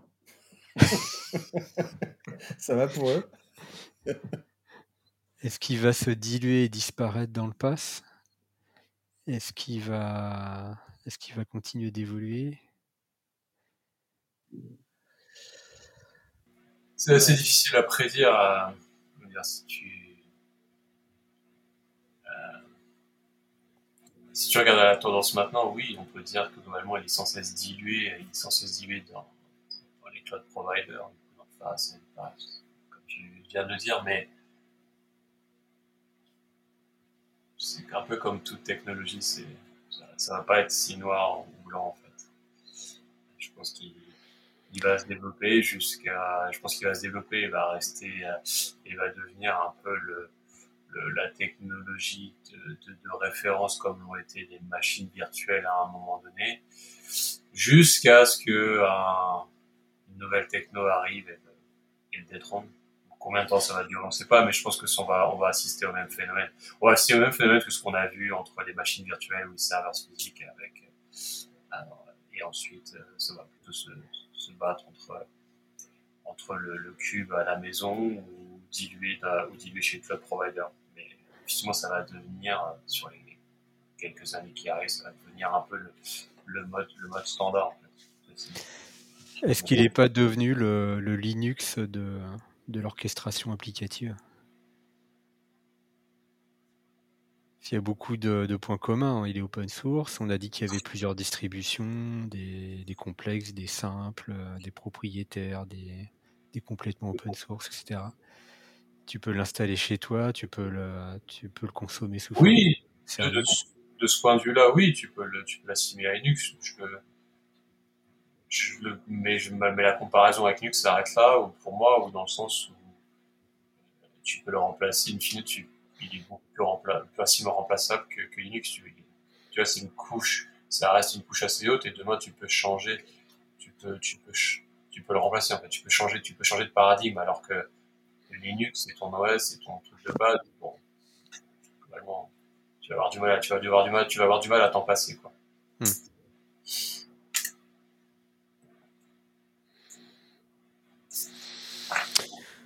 Ok. C'est sûr que c'est dur de de prévoir l'avenir. Euh, déjà, il y, a, quelques années, personne n'aurait pu, avant 2016, personne l'avait imaginé, enfin, tu vois, l'avait anticipé.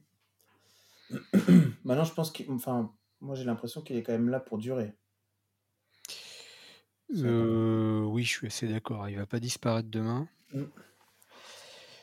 Le risque, c'est un peu, en fait, comme il continue d'évoluer, qu'on continue à ajouter des nouvelles fonctionnalités, des nouvelles couches, etc. Euh, c'était déjà quelque chose de vu et de vécu comme euh, un système un peu compliqué. Il va peut-être devenir tellement complexe qu'en fait, à part les cloud providers, les... plus personne va, va arriver à l'utiliser ou à le déployer ou à le maintenir. Non, non, parce que tu vois, on a vu, il y a des petites alternatives euh, de simplification. Ouais, mais c'est un bon indicateur. Si tu as un marché pour des, des versions simplifiées de, de Cube, c'est que la version officielle, elle est peut-être déjà un peu, un peu trop complexe, non? Oui, on bah, elle s'adresse aux personnes au cas particulier des gens qui ont vraiment besoin de, de, toute cette complexité, mais si tu veux répondre à 80% des besoins, tu n'as peut-être effectivement pas besoin du, bazooka et tu peux te contenter des versions plus simples. Mais ça s'appuie quand même dessus. Ça s'appuie sur un subset de, Kubernetes. Je pense pas que ton K0S, là, il implémente tout. Mm. Donc, euh, je pense qu'il y a encore de quoi faire.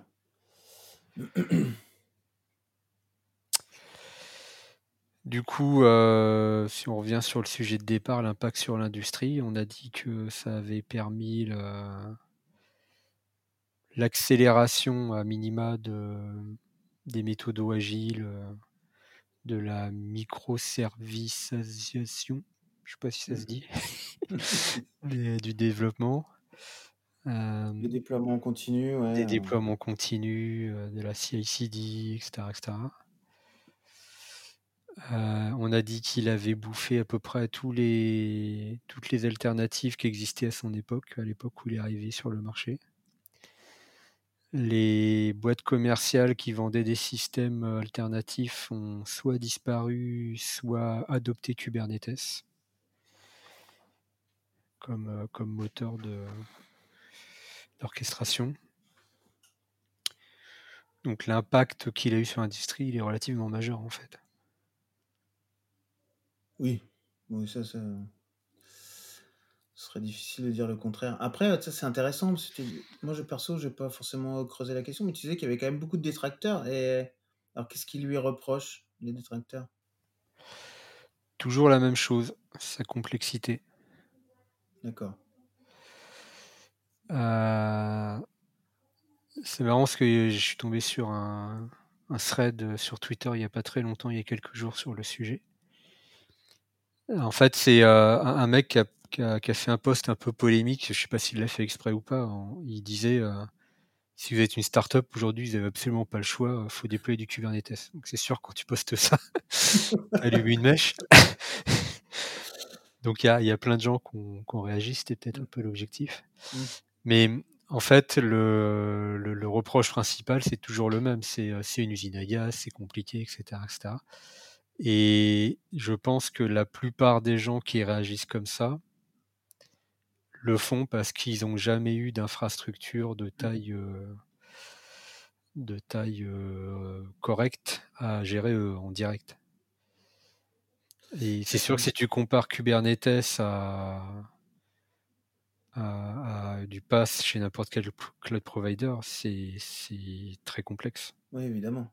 Mais euh, ok, c'est en- entre, c'est bien entre guillemets la seule, euh, le seul reproche. Quoi. Je, je pensais qu'il y en avait peut-être d'autres, mais euh, ok. Dans le principal. que, que, que je vois circuler, que ça soit, je te dis, sur Twitter, sur, Ouais, ça, des ouais. podcasts ou en discutant avec des gens, c'est ça. C'est, euh, c'est, trop compliqué, euh, on n'y arrive pas. euh.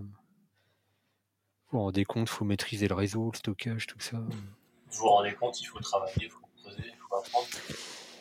Non, mais en fait, c'est euh, c'est assez symptomatique, je pense, d'une euh, d'un d'un changement de, f- de de la façon dont on gère l'IT aujourd'hui. Euh, la plupart des boîtes veulent plus s'emmerder avec l'infra, c'est fini. Le, cloud a, a abstrait ça. Non, mais je crois que les boîtes n'ont jamais voulu, la plupart des boîtes n'ont jamais voulu s'emmerder avec la. Oui, mais il y a un moment où elles n'avaient pas le choix. Bah, et il y a- il Oui, aujourd'hui, elles peuvent. Elles- aujourd'hui, elles peuvent. Avant, elles pouvaient pas. Maintenant, elles peuvent. Elles peuvent Ouais. déléguer ça à des cloud providers. Ouais. c'est Surtout qu'à une époque, euh, l'infra, c'était l'informatique. C'était l'informatique, la DSI, c'était l'infra, ouais. C'était l'infra. ouais. Enfin, c'était l'infra et les équipes de développement. Et, euh, mais, mais encore une fois, enfin.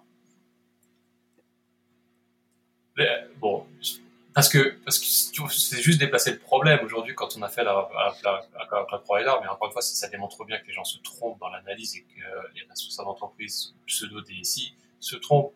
Quand ils viennent nous dire, euh, pourtant je travaille chez un provider, donc peut-être que je devrais pas le dire comme ça, mais quand on va chez un cloud provider, essayer de croire qu'on n'a plus de complexité à gérer, qu'on n'a plus d'infra à gérer, c'est faux gérer un cloud provider, c'est gérer une forme d'infra, juste que la, l'infra se, se présente sous une forme différente.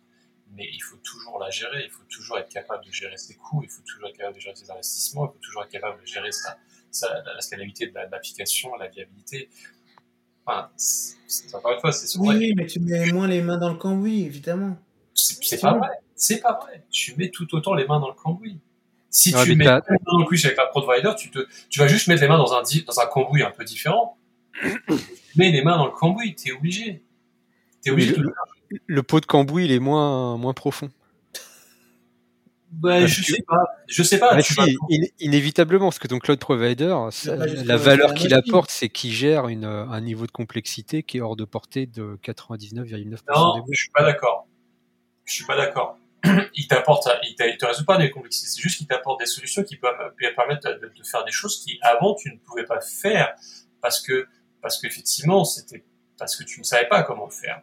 Mais, mais in fine, après, une fois que tu as touché à ça, là, tu touches, tu touches à un, à un niveau de complexité qui est différent.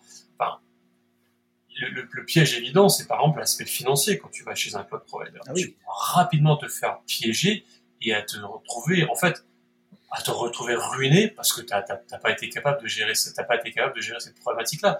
Donc tu ne fais que pour moi que dépasser la problématique. Oui, tu ne, tu n'as plus à gérer la problématique profonde de- d'un réseau. Ouais, je te l'accorde. Oui, tu n'as plus à gérer la problématique profonde de provisionner des potes, assurer la rend- Oui, d'accord. Mais derrière, sur, par exemple, si on prend la redondance, ouais, ok, je vais chez un, un Google, je monte sur une région, je monte mon application. Bah, Google, il n'est pas infaillible, hein, et je pense que les événements sur les dernières années l'ont bien montré que le provider n'était pas infaillible. Si gros, si gros être Bon, bah, j'ai monté l'application. Ah putain, merde, maintenant elle est dans les choux parce que, euh, bah, parce que Google est dans les choux. Pourquoi elle marche plus? Elle devrait marcher, c'est Cloud. Ah non, parce que t'es trop con, parce que t'as pas, t'as pas su, t'as pas voulu gérer la complexité, t'as pas voulu réfléchir, et du coup, tu t'es juste dit, je vais payer, euh, je vais payer des milliers de dollars par, par mois pour que mon club provider, je la redondance. Bah non, c'est faux, ça marche pas comme ça. Donc, encore une fois, on fait que dépasser la, la problématique. Elle est juste différente. Elle est juste différente. Mais- Elle est différente et pour moi, elle est quand même beaucoup moins importante qu'avant. Avant, un, un DSI, alors quand je dis avant, c'est euh, tu vois, les années 80 et 90, hein, quand fallait gérer tes data centers, tes propres clims, tes arrivées électriques, tes transfos de tension, Ah ouais. euh, tes onduleurs, euh, ensuite il fallait acheter tes machines, puis les, gérer tous les contrats de maintenance avec les 12 constructeurs différents qui avaient tous leur OS différent. Enfin, C'était un autre bordel et, et- et les DSI étaient dix fois plus grosses qu'aujourd'hui. Mais combien, combien faisaient ça réellement? Parce, que les gens, les gens qui les Les- gens- les- toutes les grandes boîtes qui n'avaient pas le choix. mais c'était, une minorité. Tu parlais éventuellement des, des, des grosses institutions bancaires, ce genre de choses. Euh, le, le, le, tout, le tout venant ne gérait pas ça. Mais parce que dans le tout venant, il n'y avait pas le niveau d'informatisation que tu avais aujourd'hui. Mais ils étaient obligés d'avoir quelques serveurs. Souvent, c'était même des postes sous, sous un bureau euh, au départ. Enfin, tu vois. On est plus en l'an 2000. On est plus en l'an 2000 où on parle, de, où du coup on regarde en arrière sur les années 80-90. On est en 2023 où on regarde en arrière sur euh, la période de 2000 à, à 2020. Et, et, et, du coup, le tout venant de l'informatique, il, il, existe depuis un certain temps. A des gens qui, ont, qui avaient des racks dans des data centers ou autres. Ça fait déjà, ça fait déjà assez longtemps que ça existe et ça fait bien longtemps que ces gens, ces gens-là ne géraient pas ces problématiques-là. Les problématiques de clean, d'onduleur ou ce genre de choses, ils ne, ils ne l'ont jamais géré pour la plupart. Mmh. Ouais, mais il fallait quand même gérer le matos, le cycle de vie des matos, tes sauvegardes, ton stockage, ton SAN, ton machin. Ça, je te l'accorde. Et je suis pas convaincu que ce soit beaucoup plus parce que c'était beaucoup plus compliqué à gérer pour une TSI standard que les problématiques qu'ils ont à faire aujourd'hui avec un cloud provider. Je suis pas convaincu. C'est pas les mêmes, c'est ce que tu dis, c'est pas, pas, le, c'est pas les mêmes. Mais euh, pour moi, tu avais quand même besoin de plus de compétences au sens de plus de personnes pour faire la même chose dans une boîte avant l'émergence du cloud qu'aujourd'hui. Aujourd'hui, tu as besoin effectivement de, de compétences pour euh, optimiser ta consommation du cloud. Et pour savoir effectivement les problématiques. Regarde le nombre de mecs qui déploient des applications. Je serais curieux, tu vois. Je sais pas comment on peut faire, mais le nombre de mecs, je suis convaincu, euh, si tu prends les services d'Amazon, qui vont s'amuser à pousser leur code et aller dans la console et mettre leur code dans la console Prends juste ça. Ça paraît stupide ce que je suis en train de dire, mais prends juste ça. Je suis sûr que ça représente la, une très grosse majorité des utilisateurs du cloud c'est une catastrophe. Juste réfléchissez au problème que ça pose. Oui, mais justement, ces gens-là, ils auraient fait comment avant? Mais ces gens-là, ils auraient pas fait, ils auraient pas fait mieux. Effectivement, je suis d'accord. Si ton point de dire, ils auraient pas fait mieux avant. Mais ce que je veux dire, c'est que. Ce que je dis, c'est pas qu'ils auraient pas fait mieux. C'est pour moi, ils auraient pas fait tout court. Ici, ils auraient, fait, ils, auraient, ils auraient mal fait. Et comme ils font mal aujourd'hui, ils auraient mal fait comme ils font mal aujourd'hui. Et, et, le oui, problème, mais la conséquence, c'est qu'aujourd'hui, s'ils font mal, ça leur coûte cher. Mais ça marche. Mais Alors ça marche pas avant, avant ça, ça marchait pas. Mais si, ça marchait, mais sauf que, sauf que dès qu'il y avait un problème, ils, ils, ils, ils, crachaient. Ils avaient leur serveur, ils géraient mal le cycle de vie, mais tant que le serveur tournait, et puis bon, bah voilà, j'ai pas besoin ah de... oui, puis euh, dès que tu passais de, de 2 à 10 connexions, le truc, il s'effondrait. Et... Ouais, mais sauf que c'est la même problématique aujourd'hui. Si tu passes de 2 à 10 connexions sur le provider, si ton tour d'application est développée avec les pieds, elle s'écrase et parce que justement les gens ne savent pas gérer ça. Ou alors le même, c'est même pire, c'est qu'aujourd'hui, je passe de 2 à 10 connexions, le club dit, ah bah ok, c'est mal développé, mais t'inquiète, je vais gérer pour toi. Sauf que je vais te facturer 10 fois plus cher, et que du coup, je vais, je vais couler ton entreprise. Alors qu'avant, bon, au pire des cas, j'avais mon application qui tombait pendant, pendant deux heures. Tu vois le truc? C'est, c'est là où on se trompe énormément, en fait, sur l'analyse. On a mais, remplacé un risque opérationnel par un risque financier. D'une certaine manière, oui, oui, oui. Ouais. Qui, qui, est finalement un risque opérationnel malgré lui. Ouais, mais, mais encore une fois, moi je suis intimement convaincu. De toute façon, sinon les cloud providers n'existeraient pas hein, s'ils apportaient pas ah non, mais, cette valeur-là. Mais, mais, mais, mais, mais la valeur qu'ils apportent, c'est que tu peux aller plus vite, plus loin. Plus vite, plus loin, en faisant des choses que la plupart des boîtes ne seraient pas capables de faire. C'est vrai. Voilà. Je te l'accorde. Ce que tu dis, c'est que le cloud provider, il faut lui dire quoi faire. Effectivement, il faut lui dire, tu, je veux de la redondance, je veux ceci, je veux telle sécurité. Tu vas, tu vas le, tu vas lui dire de, le faire, de, de, de faire les choses. Euh, alors qu'avant, c'était à toi de tout faire. Ce que, ce que je veux dire, c'est que les, les, les, si tu le faisais pas avant et tu le fais pas toujours pas aujourd'hui, euh, évidemment, c'est, c'est, ça change rien. Ce que je veux dire, c'est que les providers, avec les briques qui t'ont fait, toute l'engineering qui existe et toutes les briques qui te fournissent aujourd'hui, qui sont, que du coup, d'un point de vue logiciel, tu peux facilement interconnecter, te permettent de monter des workflows qui sont beaucoup plus puissants que ce que tu n'aurais, effectivement, que ce que tu pourrais faire chez toi, parce que chez toi, là, effectivement, vu tu l'as fait, que tu passes du temps à monter tes machines. Donc, mmh. eux, ils t'ont fait, OK, t'as pu à le faire. Donc maintenant, tu veux faire autre chose. Ah, c'est cool, je vais pouvoir faire autre chose. Mais la complexité de ce que tu as à faire sur le cloud provider est toujours tout aussi complexe et te donne l'impression que parce que tu as pu à gérer le hardware, ça va être, ça va être plus facile. Non. Si tu veux vraiment exploiter la puissance que t'offre le cloud provider, c'est tout aussi complexe. Aujourd'hui, tu remarqueras, effectivement, si tu prends, je sais pas, je prends un exemple, si tu prends un, ce que, ce que peut t'offrir un Disney Plus via sa plateforme de streaming, ils auraient eu beaucoup plus de mal à le faire avant.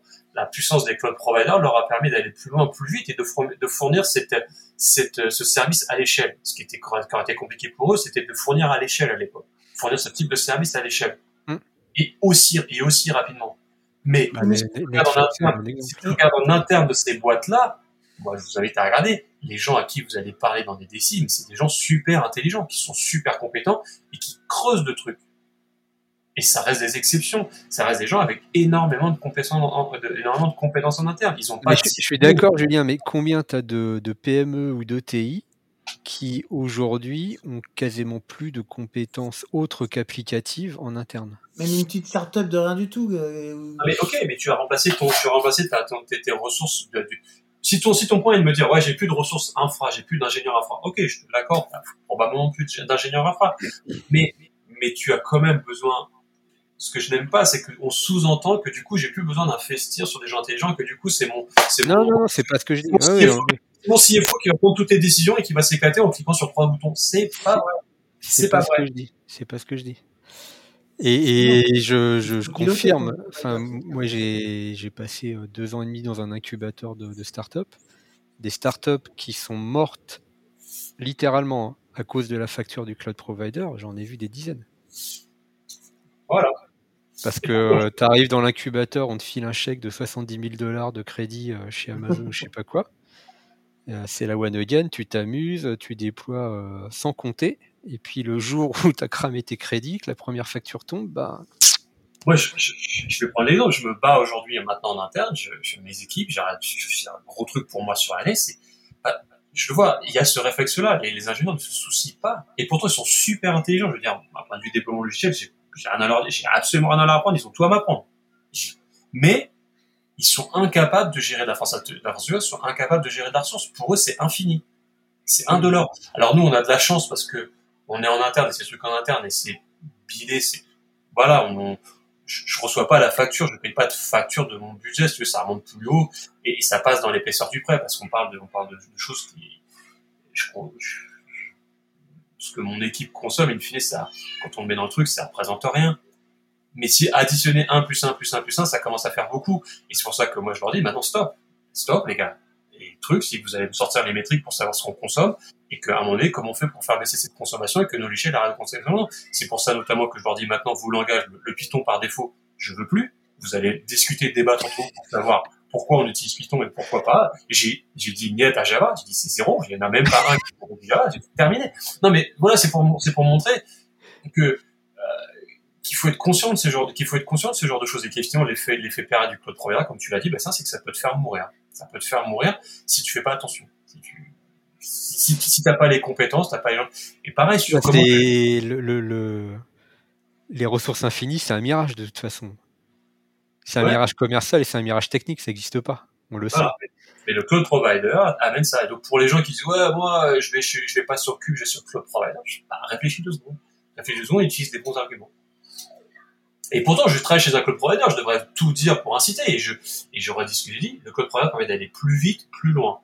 Ouais, ouais, non, d'accord. Et ça vient avec un, je, ce que je ne veux pas entendre dire, c'est, ouais, bah, c'est plus facile. Ça, non, c'est pas plus facile. C'est tout aussi complexe. Une complexité différente, mais c'est tout aussi complexe. Non, mais ce que tu dis, c'est que t'as, il faut pas que les, les équipes de développement perdent de, de vue euh, le...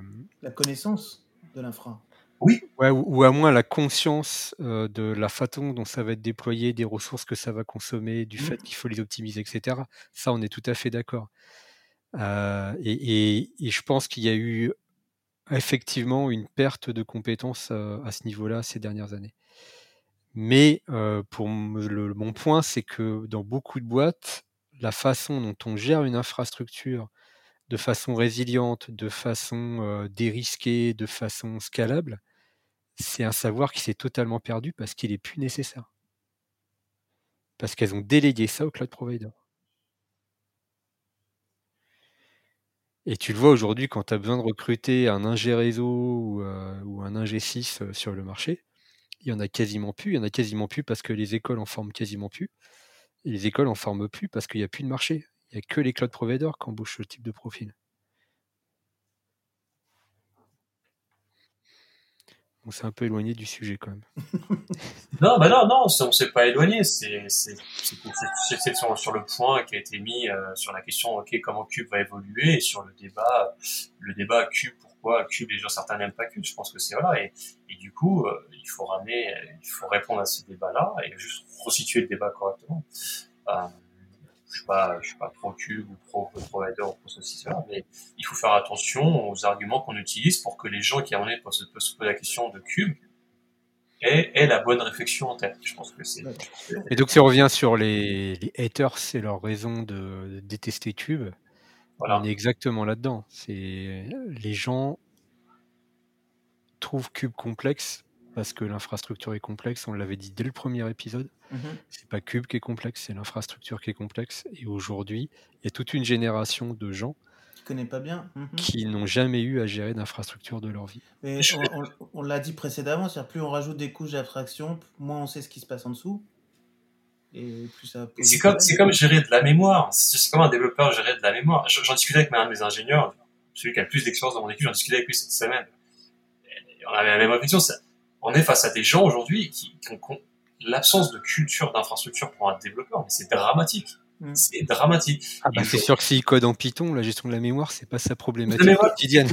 Mais voilà, et voilà. Et, et surtout, on ça, surtout, il y a de la mémoire, comme tu dis, dans l'imaginaire quasi, enfin pas infini, mais ils ont l'impression que il y, y, a ce qu'il faut, donc ils se posent pas la question. C'est ça que tu dis.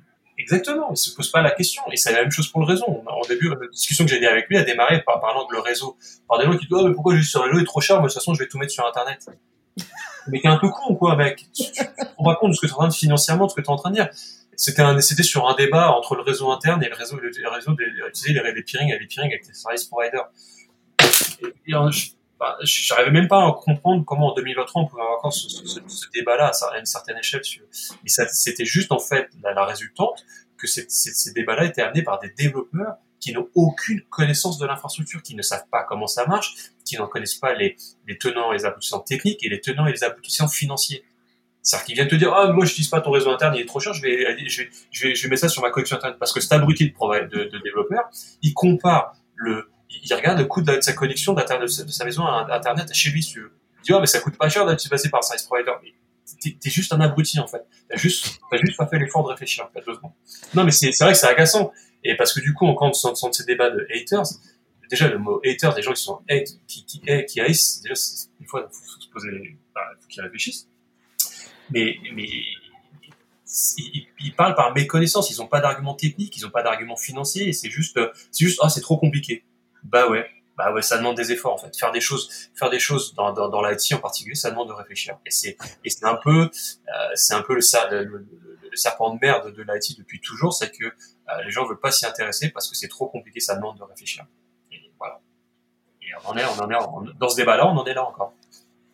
Eh ben, je trouve que c'est une super conclusion. Désolé, il fallait que, il fallait que je, il fallait que je vide mon sac. Il faut réfléchir.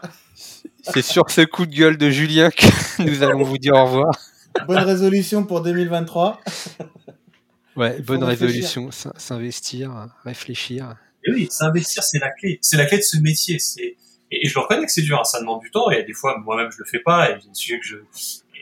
Et, dans ce cas-là, si on le fait pas, il faut éviter d'aller sur Twitter et de balancer des conneries. Fait. ça c'est sûr.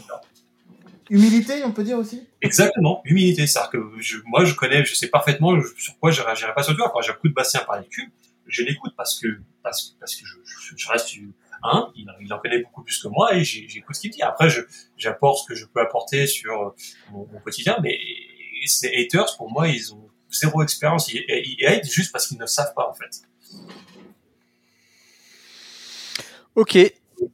Eh ben, écoutez, C'était bien Cube. Fracassante. on est déjà à 1h43, je pense qu'on va s'arrêter là. Ouais. Euh, et cet épisode conclut donc cette série sur euh, Kubernetes. J'espère que ça vous aura plu, que ça aura répondu aux questions euh, que vous n'osiez pas poser sur Kubernetes. N'hésitez pas, si le sujet vous intéresse, à suivre les liens qu'il y a dans nos notes, à aller sur le site officiel, à tester chez vous, à jouer avec, et vous verrez que c'est pas si méchant que ça. Merci et à bientôt. Merci. Au revoir à tous. Au revoir. Salut. Salut.